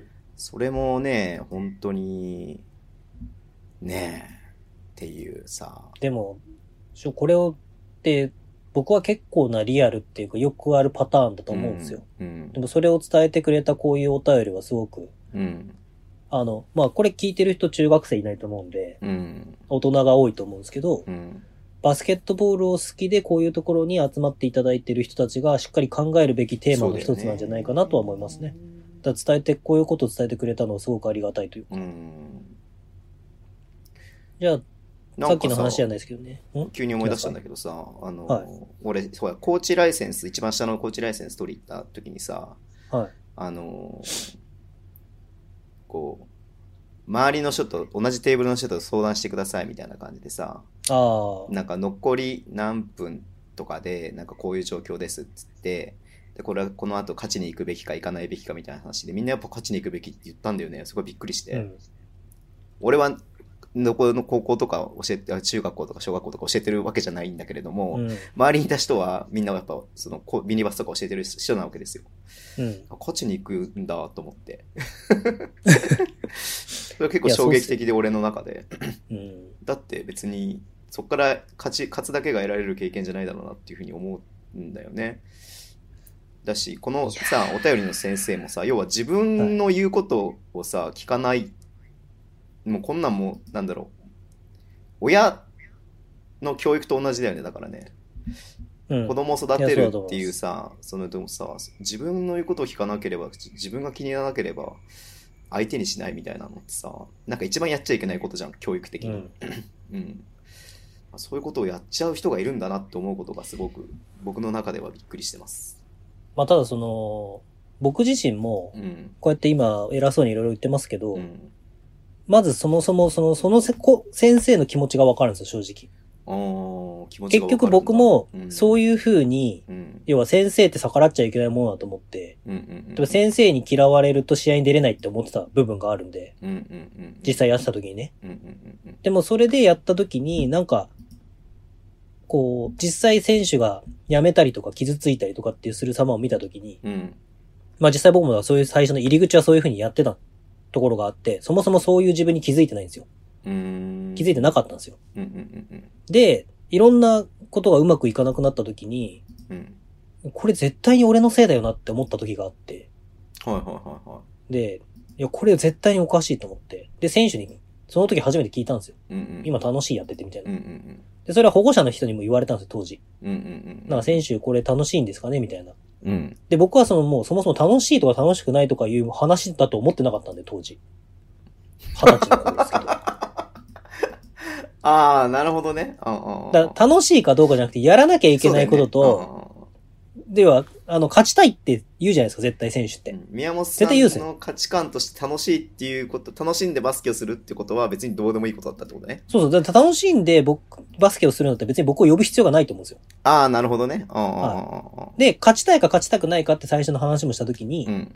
で、勝ちたいですって言うわけですよ。はで、いそれはいはいを、要は、まあ、言ってしまえば大人からの圧力だってことも僕当時気づいてないんですよ。うんうん、僕が聞いたから、その時正しい答えってなんだろうなって子供が、巡らせて考えた時に、この人は怒らないのは、きっとこの人が求めてるのは勝ちたいですって言葉なんだろうみたいな。だかうんうんうんら別に勝ちたくないやついっぱいいるんですよ。うん。うんうんうん楽しくできればいいみたいうんうな。んで、勝ちたいんだからこういうことやっていくよみたいな話が、をして、うん。うんうん。で、こうでこうでこういうことやっていくよ。だからここの厳しいところも頑張ろうねみたいな話をして、うんうんやったんですけど、そもそもそこの入り口間違ってるから、うん。うん。まあ、辞めるやつとか、来なくなるやつとかいろいろいるわけですよ。うん。で、ああだこうだって問題起こった時に、うん。な、だから最初は、いや、もう最近の子はちょっとやっぱおかしいんだなと思ってたんですよ、僕も。うんうんうんでも、その時に先生とかと話した時に、うん。うん。正直ですよ。すごい申し訳ないですけど、うん。先生たちがおかしいことに気づいたんですよ。うんうんうんうん。まあ、それはちょっと言えない、言えないんで言言わないですけど、うんうんうんあれこの人たちの考えてることってどう考えてもおかしいと思って。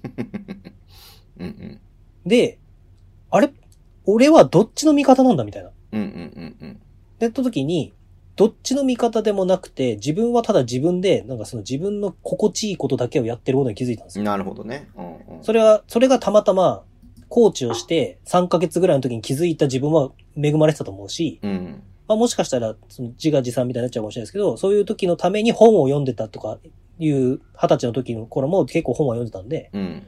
とかいろんな年代の人うん。と話をしたりとか、60のおっちゃんともよく仲良く喋ってたし、うんおばちゃんとかとも。うんで、下とも喋ったからっていうのとか、いろんな経験が生きたのかもしれないですけど。うん。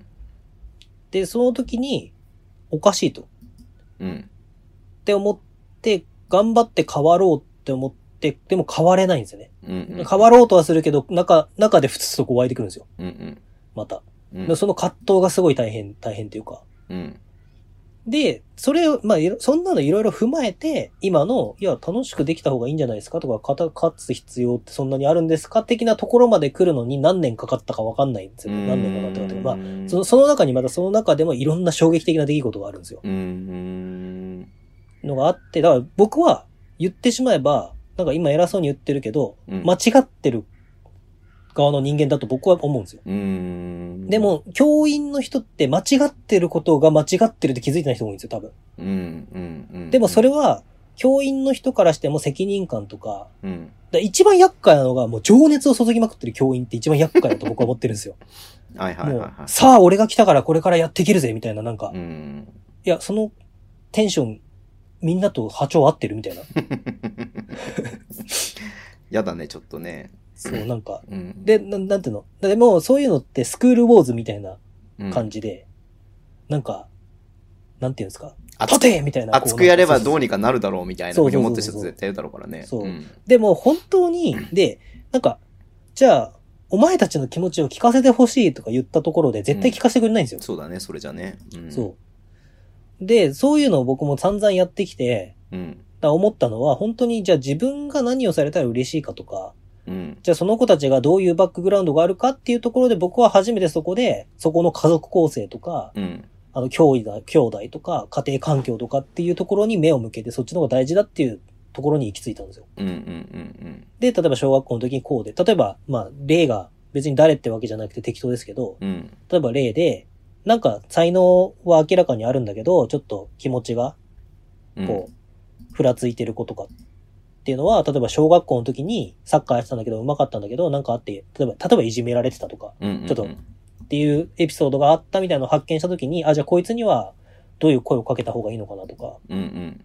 どういうふうにこう、教えるんじゃなくて、まあそもそもコーチって導くなんで、うん。うん。でも教師ってティーチャーじゃないですか。うんうんうんまあ当たり前の話ですけど、だから教師は教えるのが仕事なんですけど、コーチは導くのが仕事なんで、うん。うだかんうんらそこの違いを日本って分かってないんで、うんうん。うん。だから教師的にバスケットボールを教えてる時点で、もうバスケットボールという競技として間違ってると僕は思うんですよね。うーん。でもそこに気づく環境もないんですよ。教師だとやっぱり教師も忙しいんで、うんそこは本当に、だからなんていうのかかわいそうっていうか違うけど、うん。頑張ってくれてる人がいっぱいいる中で、うん表現が難しいんですけど、うん。教師は教師としか繋がる時間がないんですよ。うんうんうん。、で、その多分ズボンさんが言ったライセンスとかも、うん。多分ミニバスの、あのーあれで、まあルールでこれ持ってなきゃいけませんってあるんで、そうだよね。うん。そう、行くんですけどう、ん多分その人たちも結局、自分の時間を割いてミニバスを教えてるとかなんで、うん。他の勉強会に行くことないんで、うんミニバス同士で繋がるか、中学のバスケの教員同士で繋がるか、高校のバスケの教員同士で繋がるかばっかりになるんですよ。どうしてうんも。うん自分の生活とかも考えると。うんうん。でもそうすると、要は結局、いい、いい情、かあの、コミュニティに入れば話は違うかもしれないですけど、うん。うん。その悪いコミュニティに入ると、愚痴の言い合いみたいなコミュニティみたいなところっていっぱいあるんですよ。そうね。正直。うん。もう、あそこのあれはこうで、最近の子はどうだ、みたいな。だかうん。らもう、むなんか怖いのが、そういうコミュニティに入ったら、やっぱり安心して、このコミュニティはいいコミュニティだと思ってしまうのもまた人だと思うんですよ、僕は。うん。で、実は全然生産性のないこととか、ただ自分を守るために、ああだこうだ言ってるコミュニティがだんだん楽しいって思ってしまって、うん。なんか冷めてくるみたいな人も実際いっぱい見てきたんで、僕は。うんうんうんだから僕は極力教員とは距離を置きたくて、うん。うんうん。あの、弁当とかもなんか用意されてるけど、あ、僕、いいですっつって、教員と弁当は食わない、そう、食わないで端っこで、いベジや、それ、それ。れはまたそれで問題だわとかあったんですけど、うん。だから、うーん、だから難しいですね。これを変えていくのは本当に多分、その彼には申し訳ないっていうか、うん。その息子さんには申し訳ないっていうか、その残、なんか何とも言えないですけど、う言ん。葉をかけれないですけど、うん。変えていくのは本当に、もう10年、20年のスパンだと思うんですね。うん。うん。でもこれが関東とかでいろんなコーチが出てきて、うん変わり始めてるっつってもまだ多分変わり始めても8、2ぐらいで部活の方が強いと思うんですよ、僕うんは。うんうんで、北海道どうかっつったら、もう10-0ぐらいで部活なんで、うん。うん。北海道のスピードって多分5倍ぐらい遅いんですよ。うんうんうん。じゃあどうやって変えていくのかっていうのってまた難しくて、結局そういう誰かが出てこないと変わらないし、うん。多分北海道の人たちがバスケットボールを教えたいってなったら、未だに教員になることを目指すと思うんで、そうだよね。多分同じことの繰り返しを続けるんですよね。うん。だから、うーん、まあこれ言い方正しいかわかんないですけど、北海道を出た人間が上手くなってるっていうパターンを見つけた時に、なんでそうなってるのかって気づくべきだと思うんですうよ、んう僕んは。うんうん。っていうのは、すごく最近感じますね、これも。はい。このことを宮本さんに喋らせたらキリがなさそうなので、こう終わりにしてもよろしいでしょうか。あ、いいっす よ。あの、全然いつ切ってもくれてもよかったんですけど、切れなかった。これがです ね、あの、同調圧力というやつです、皆さん。はい。じゃあ皆さんお待たせのあの方からお便りが来てます。今日は以上ですね、じゃあ。はい。山田です。宮門の男です。前回のお便りの最後、お手紙の最後に、田中と言ったのはミスです。いやー、前回の放送は違いますよ。違う違う。俺の文章力が悪いですけど。レバンが見に行った女の子にはチケット代要求したっていうのはですね、その日のチケット代だけですよ。今までのチケット代なわけじゃない、じゃない、わけ、代なわけないじゃないですか。しかも宮本さん、ただでさえ長い文章なのに、相手が喜んでくれなことはいちいち書か書いてらんないですよ、そりゃ。相手が喜んでくれることが自分の喜びだから意識してますよ。 でもそんなことをここに書いたら、一つのコーナーしにしなきゃいけなくなるくらい長くなりますよ。大変失礼ながらバカって言われたから反撃するけど、宮本さんはズボンさんみたいにお手紙の行間からリスナーの思いを感じ取れるような想像力を働かせてください。かっこ笑い。えーレバンが観戦デートの詳細を言うと、1回目、山田がファンクラブ会員だったので、無料チケットが何枚かあるので、一緒に見に行こうよと誘う最初だし、他にも会場でフードやジュースをいろいろとおごってあげる。え2回目、無料チケットはないけど、また見に行きたいというとこだったので、えーチケットは山田が用意する。えー女性からチケット代について全く触れない。自分から切り出しにくかったので、今回はおごってあげるっていう形に。 3回目、チケット代の金額を伝えて渋々払ってもらった。今までのデートは全部男に払ってもらっていたみたい。なんか罰が悪いので、試合後の晩飯はおごった。4回目、帰り際に故郷のチケットはいくらということは伝えて、お金はいただけますかと伝えた。そこで踏み倒してもいいですかと言われ、山田動揺する、えー払ってもらったけど8割ぐらいでいいと伝えたということなんです。なんか格好悪い言い訳になってしまいましたが、これも、でも僕はアウトですかお二人が気になっている過去にお付き合いした女性二人です。大学生の頃ですかね。でも3ヶ月長続きしたことないです。告白も早かったな。だから長続きしないんですかね。えー余裕ないっていうのはズボンさんの言う通りです。ここで山田ニュースです。こんな山田でも二人でお会いしたいという女性がいらっしゃいました。自分のことがタイプで好きそうです。えー年齢は桜井選手よりも上で、折茂選手よりも下です。だから、えっと、一回りぐらい上かな。今回に限らず、年上女性に好かれる傾向があるみたいです。今までお付き合いした二人もちょ年上でした。ただ、ご家族がいらっしゃる方なんです。いや、旦那さんはいらっしゃらない方ですよ。お子さんがいらっしゃるんです。とりあえず、二人でご飯に行きたいと思います。以上です。お、終わったか、これ。おう、頑張れ、山田。よかったな。レッツゴー、レッツゴー。オッケー、次。はい。じゃあ、山田さんは、あの、いい人が見つかったということで、終わりにしたいと思います。ただ、ま山あ田さん、山田になんかある人は、なんかある人はお便りください。はい。じゃあ。ただ山田さんに対して、えっと、もうもう一個お便りが来てます。えもう一個おー便り宮本さん、私のズボンさん、こんにちは。ライバルが出現 してメラメラしている自称ズボンの女です。えー今回は長いです。前回山田さんのお便りを聞いて思ったこと、あチありケがッたいト代を払ってあげた、家まで送ってあげたとおっしゃってますが、見返りを求めてたけれども思い通りにならなくて、こういうしてやったりな言い方をなるんですね、きっと。自分が頑張ったことに対してどうしても見返りは求めたくなるけれども、恋愛の始まりに見返りなんて求めなく、求めてもいいことなんてないです。そして本当に好きだったら見返りなんて求めなくなるんですよ。いや、求めるけど帰ってこなくてもそれでも変わらず好きなままなんです。なので山田さんは、関野が好きな女の子のことも家まで送って、女の子のこともワンチャンいい感じになれたらいいなと思った程度だったってことですね。山田さんが自分より相手の気持ちを優先できるような見返りを求めたくなる、求めなくなるような人に出会えたらいいねと思います。いろんなことに対して熱い気持ちを持っている人だと思うから、自分だけじゃなくて誰かと一緒に幸せになるために焦らず頑張ってください。私も今、ズボンは私の男さんというライバル出現にメラメラしていて、たとえ見返りがなくても気持ちは変わらないです。 これが愛です。でもね、ズボンさん、私とは世界の中心じゃ愛を叫べないと言っていたけれども、世界の裏側なら叫べるってことで解釈したのでよろしくね。それでは長くなってすみません。えー PS、宮本さんお誕生日おめでとう。32歳の1年は誰もが宮本の女ですと言いたくなるような、なるくらいのナンパ術をさらに磨いて生き生きと自意識過剰に頑張ってください。 できてます。いやー、素晴らしい。いやー、長文はね、喉が渇くわ。山田のアドバイスはリスナーさんから求めましょはい。う。はい。で、えっと何、あのー、ズボンの女、ズボンは私の男さんからも何も来てないの。ああ、来てないですよ、今回は。じゃあ終わったんだね。多分、あれなんじゃないですか。峰藤子系な魅力を持ってるんじゃないですか。なるほどね。はい。はい。ちなみに、えっと、だ誰だっけ写真集の人。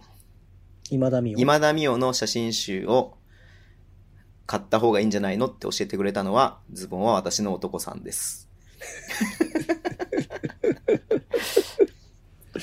ズボンは私の男さんです。男ですっていうね、あの、DM が来ました。直直接。本人から。で、宮本さんのお誕生日プレゼント悩まれていたようですけど、こちらどうでしょうかっていうふうにね、来ましたね。はい。はい。優しいね。宮本さんに優優ししいいねで。俺よりもね。あいいでりがすとうごかざいますこの辺は触れなくていいですかどの辺いやこの2つのお便りはもう触れなくていいですね。え、でまあ、山田に関しては、山田が送りたいんだったら別に全然送ってくれて構わないんですけど、はい。山田が送ってくれたことに関して、そのリスナーの人がどう思ってるかの方あが僕は気になるんで。じゃあ皆さん、そのさっきのね、あの、山田さんは、えっ、と、のことについて、またじゃあご意見いただければと思います。はいそう、だから、あの、毎週交互になんか行く感じでいいんじゃないですか。交互に。山田がコールレス投ポ稿ンス。したら、山田の投稿したことに関して思うことがあるリスナーさんから、はい。あの、メッセージをもらうと。はいお便りをもらうみたで、いそれに対して山田が反論するっていうね。は。ないそうそうそもうう。直接やってくれ、別 で。はい。じゃあ最後のお便りです。はい。えっ、ー、とね、ちょっと待ってね。ちょっと休ませてね。はい。えーズボンさん、宮本さん、こんばんは。いつも楽しく拝聴しております。センです。私の趣味は人と人がくっついたり離れたりするのをウォッチすることです。かっこテラ派など。宮本さんがおっしゃるように、実は、あ、実際は、あ、ごめんなさい。宮本さんがおっしゃるように、人は実際に自分でやってみて失敗して痛い思いをして、何を得たかというふう、得た方がいいかと思っております。なので黙っていようと思ってましたが、自分のことを棚に上げて山田さんに恋愛を語る宮本さんがあまりにもひどいので言わせてください。はい。宮本さん、せっかく前回の配信で僕と結婚したらいろいろやってあげるし、バスケを見に行っておいで、送って送り出してあげます、と言って株をぶち上げたのに、今回の配信ではどん底まで落としてくれました。多分ぶち上げてないから大丈夫ですよ。ある女性の容姿に対して、そうでもないみたいなこと言ってましたね。あれにはドン引きでした。女性の容姿について何か言っても得することは何一つありません。やめましょう。それから友達感覚で女性を呼び捨てにしてますね。えー女女子に対して謎のオラオラ感が許されるのは学生までか、もしくはキムタクだけです。やめましょう。そうなんです。宮本さんはキムタクみたいなんですよ。キムタクじゃないのに。宮本さんの強みは、そっち方面ではないんです。宮本さんが目指すべき方向は、キムタクではなく中井くんです。中井くんや宮本さんみたいな人の良さは何と言っても玉数の多さです。いろんなことに興味があって、いろいろ、実際にいろいろやってること、えー好きな人や物事がたくさんあり、一緒にいたら楽しいこと、えーレスポンスがまめなところも良いところです。女性と一緒にいるとき、自分に問いかけて、問いかけてみてください。今、自分はキムタクみたいになってないか、オラオラしてないかと、以上、長々と失礼しました。だそうです、キムタクさん。ちょ、待ってよ。なんかいいね、予想通りのあの返信が返ってきて今よかった ね。いやーキムモン、キムモン、キムモン。えキムモンですよ、キムモン。キムのキムモンでしょ、キムモン。キムのキムモン、キュのキムモン、キムのキムモン。キムモンの長いやつでしょ。あはは、そういうことキムモンね。 言いにく。ままあ、なぎさ、なぎさっていうのはダメなんだね、やっぱりね。じゃあ俺あ、ななぎぎ、さは、なぎさちゃんって呼ぶようにしよう。なぎさは芸名だからね、なぎさは。ああ。まあ、なぎささんって言わなきゃいけない。なぎささんって言わなきゃいけないですね。まあ、どうなんすかね。だから、な、なぎさが可愛くないとか、美人ではないとか言っちゃダメなんだよ。おおう。いやー、どうなんだろうね。どうなんだろうねってか、まあそうなんだろうね。いや、だって僕思うんだけどさ、はいはい最はいはい近。はズボンさん結構僕といるからさ、い。うん。まあ、なんか、その、あれだと思うんですけど、あのーこういう言い方するとあれなんですけど、僕意外と喋んないんですよ。喋んないあうあ。ん求められなければ喋んないってことだよね。うん。だって感染してても喋んないじゃないですか。だかうん。ら本当に喋んないんですよ。会場の中で一番つまんなそうな顔してるもんね。5000人のうちの中で一番トップにつまんなそうな顔してるもんね。いや、まあでも、かまあ、わからなくはない、その感じは。うんうん。いや、なんかだからそういう、こう、なんつうんだろうね。なんか、まあ、そうやって見えんだろうなっていうのは、まあ、率直な感想というか、はいはいはいはまあ、そういうことが増えてきたなって思ってて、最近。い。はいはいはいはい。なんか、宮本さんはこうでこうで、みたいな。でもなんか、それ、いや、でもね、そういう、僕結構そういうのって、なんかあれなんで、あの、気にしいなんで、はいはいはすごいそういうのに苦しむんですよ、僕毎回。い。苦しむのこういう風にはい。思ってましたとか言われることが多いんですよ。あ、宮本さんのことを過大評価しすぎてる人が多いわけね。そうそうそうそうそうそう。本当はねで、そんなんじゃないのにねっていうね。そうそうそうそうそうそう。で、なんか私は宮本さんはそんな人だとは思いませんでしたみたいな。って言われるんですけど、あのなんか前も言いましたけど、多分僕、本当にそんなに声かけられるのも好きじゃないし、そうだよね。うん。そっとしといてほしいんですよ、本当は。そうだよ。だって声かけられなくてズボンさんばっかり人気で、僕には誰も声かけてくれないんだっつってさ、拗ねてるじゃないですか、宮本先生いえいはえ。本当にそっとしといてもらいたいっていうのは本当は本あるんですよ。うんただ、やっぱその、やりたいこととかやるべきこととかいろいろあると思うんですけど、こう、こうなりたいとかこうしたいとかっていうのってやっぱ殻を破らなきゃいけないことがあるんで、はい。まあだから、その、そういうところに挑戦していこうとかっていう気持ちを持ってるところもあるんですね。はいはだい。から元々のキャラクターがそういうふうにこう、なんか、キャッキャキャッキャしてるキャラではないというか、はい。っていうのがある中のこのギャップにどうお答えするべきなのかが僕もちょっとわかんないですけど。いや、いいじゃないですか、そのままで。合わせる必要ないですよ、他の人まあにまあだから、うん。まあキムタクなんでしょうね。うん。所詮、キムモンでしょ、キムモキムタクを意識したン。うんしょうもねえやつみた いな。一番女子があの、マジキモいよねってなんいでうそタこイでプのやさぐれるの、急に。なんだろうなそれっが良くないよ。うんていうことだなっていうことうで、いんいんじゃないですか、今週は。いや、あのね、何いやー、それさ、山田にもあれなんだけど、いや、僕、れ人の恋愛とか興味ないのよ。ああ、そうだね。うん。 うんうん。で、まあ、これ分かってると思う。これ聞いてくれてる人は分かってくれてる人ばっかりだと思うんですけど、うん僕が火つくタイミングってあるじゃないですか。うんうんだからね、最近ね、なんかもう山田、あの、夢でも、うんうん。もう疲れてんのかななんか山田のお便りを聞いてる夢を見て、もう、はっって目が覚める時がある嘘の。でしょほんと。嘘でしょそんな、そんなに引きずらないでもらっていいですかああ、もう、みたいな。って思って、パッて目が覚めたら、僕いつも3時とか4時とかに寝るんですけど、まあそもそもまず、山田のドタよりで、あの、あーって思って寝れなくて、5時半とかになっちゃう時があるんですけど、そうでしょいや、ほんと。そうなのねでうん。で、まあ例えば僕10時とか11時とかに起きようと思った時に、うん。夢夢で山田のお便りをめっちゃ連その読まれてる夢とかを見て、8時とかに目覚める時あるんですよ。うん。なんかもう寝た気がしないみたいな。うん。とかがあるんで、まあ、なんつうんですかね、別に山田はお便り送ってきてくれて構わないんですけど、うん。なんかその、本当に人の恋愛とか別に、なんか、興味がないんで。 はい。わかりまし山た田。は幸せにやってくれ。まあ、なんだったら別に自分の恋愛とかもそんなさほど興味はないというか。え、何それひどいね、それ。 それは、そういうなこと言っちゃダメだよ、宮本さん。今ので株はまた下がったよ。いや、だからその株をさ、上げた下げたとかもさ、いや、でも僕はね、あれだよ、宮本さんを評価してるって、なんか偉そうに言っちゃうと申し訳ないけどさ、宮本さんを評価してるのは、宮本さんすごく情深い人だなって僕は思ってるよ。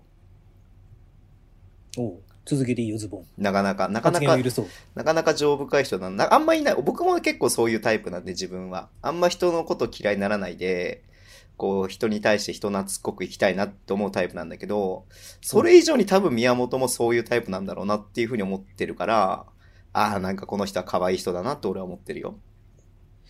なんかゾッとしたところで今日のエクスプラスは終わりま した。最後のまとめ方がなんかすごい鳥肌立ったんですけど、40間際のおじさんに可愛い人って急に言われて、いや、そうそうそう、まあそういうね、あの、ほら、ズボンさんあっちじゃないですか。あっちの人なんでね、ズボンさんはね。まあそうですね、はいズボンさんと宮本さんが知り合ったのはあっちの方あで、っね。ちの人なんでね。うん。はい新宿2丁目の方の人なんでね。はい。はいまあいいっすわ。じゃあ、そんな感じでいいっすか今日も。全そうっす然ねバスケの話しないね、今ね。はい。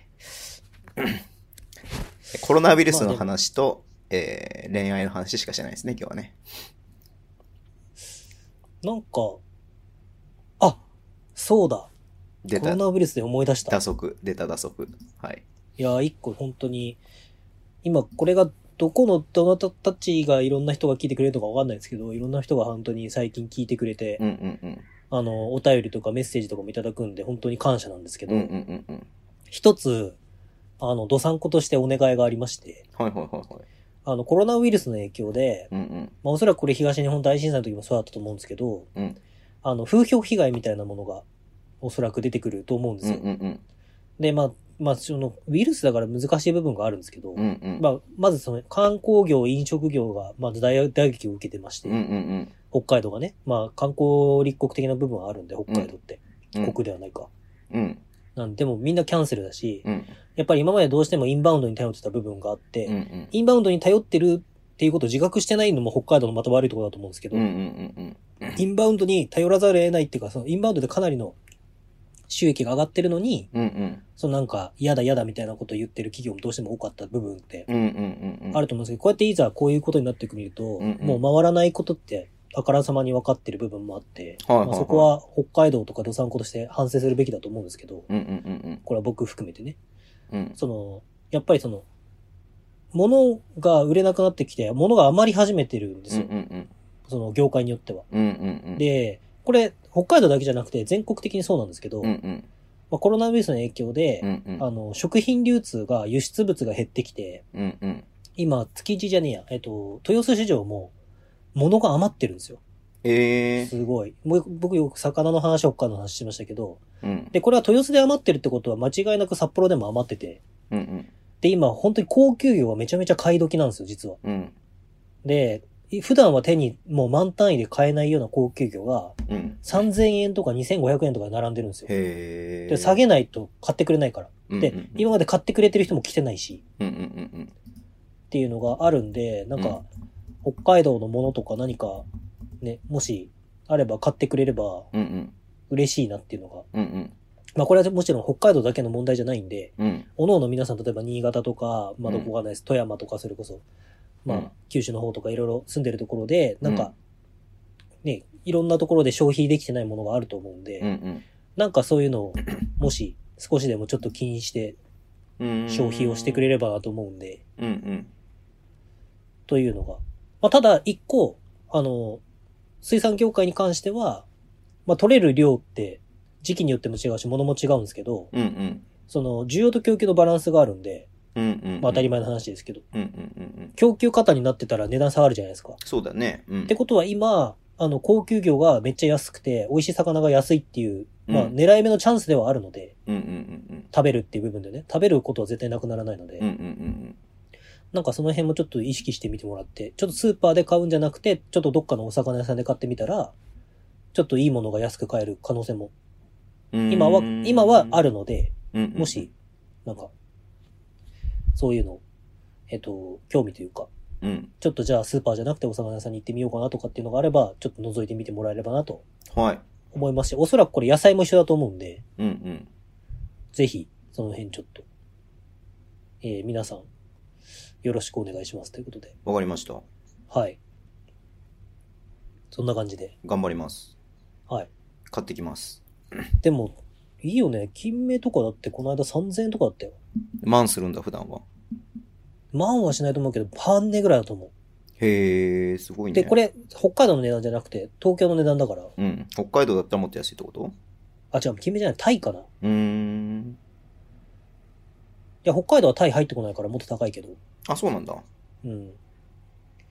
とか、いろいろ多分、その、おのおの、土地土地で取れるものも違うからあると思うんですけど。はい。なんか、そんな感じでね、その、やっぱ、今結構、みんなが苦しいんで、うん。まあ、みんなが苦しいっていう自分だけじゃないっていうことを、やっぱり頭のどこかに入れて、うん。いろんなところで回せる経済を回したりとか、応援できるものを応援していければなと思いますんで、はい。はい。ぜひ。まあ、僕もなんか北海道に対してまたできることがあれば、したいなとわかりました。思ってるんで、ぜひ、そうだねよろしくお願いします。ははい。ーい。じゃあ、そんなとこで終わりにしましょうか。はい。はい。じゃあ、何特に締なめい、締めですか今週のミヤモン。今週のミヤモンはですねないなぁじゃない。まあでもあれっすねなんか今週自分自身こう気づいたことがたくさんあって、ミヤモンっていうのはうん。顔が微妙なのに勘違いしてるキムタクなんだってことに気づかされました皆さんありがとう See you guys!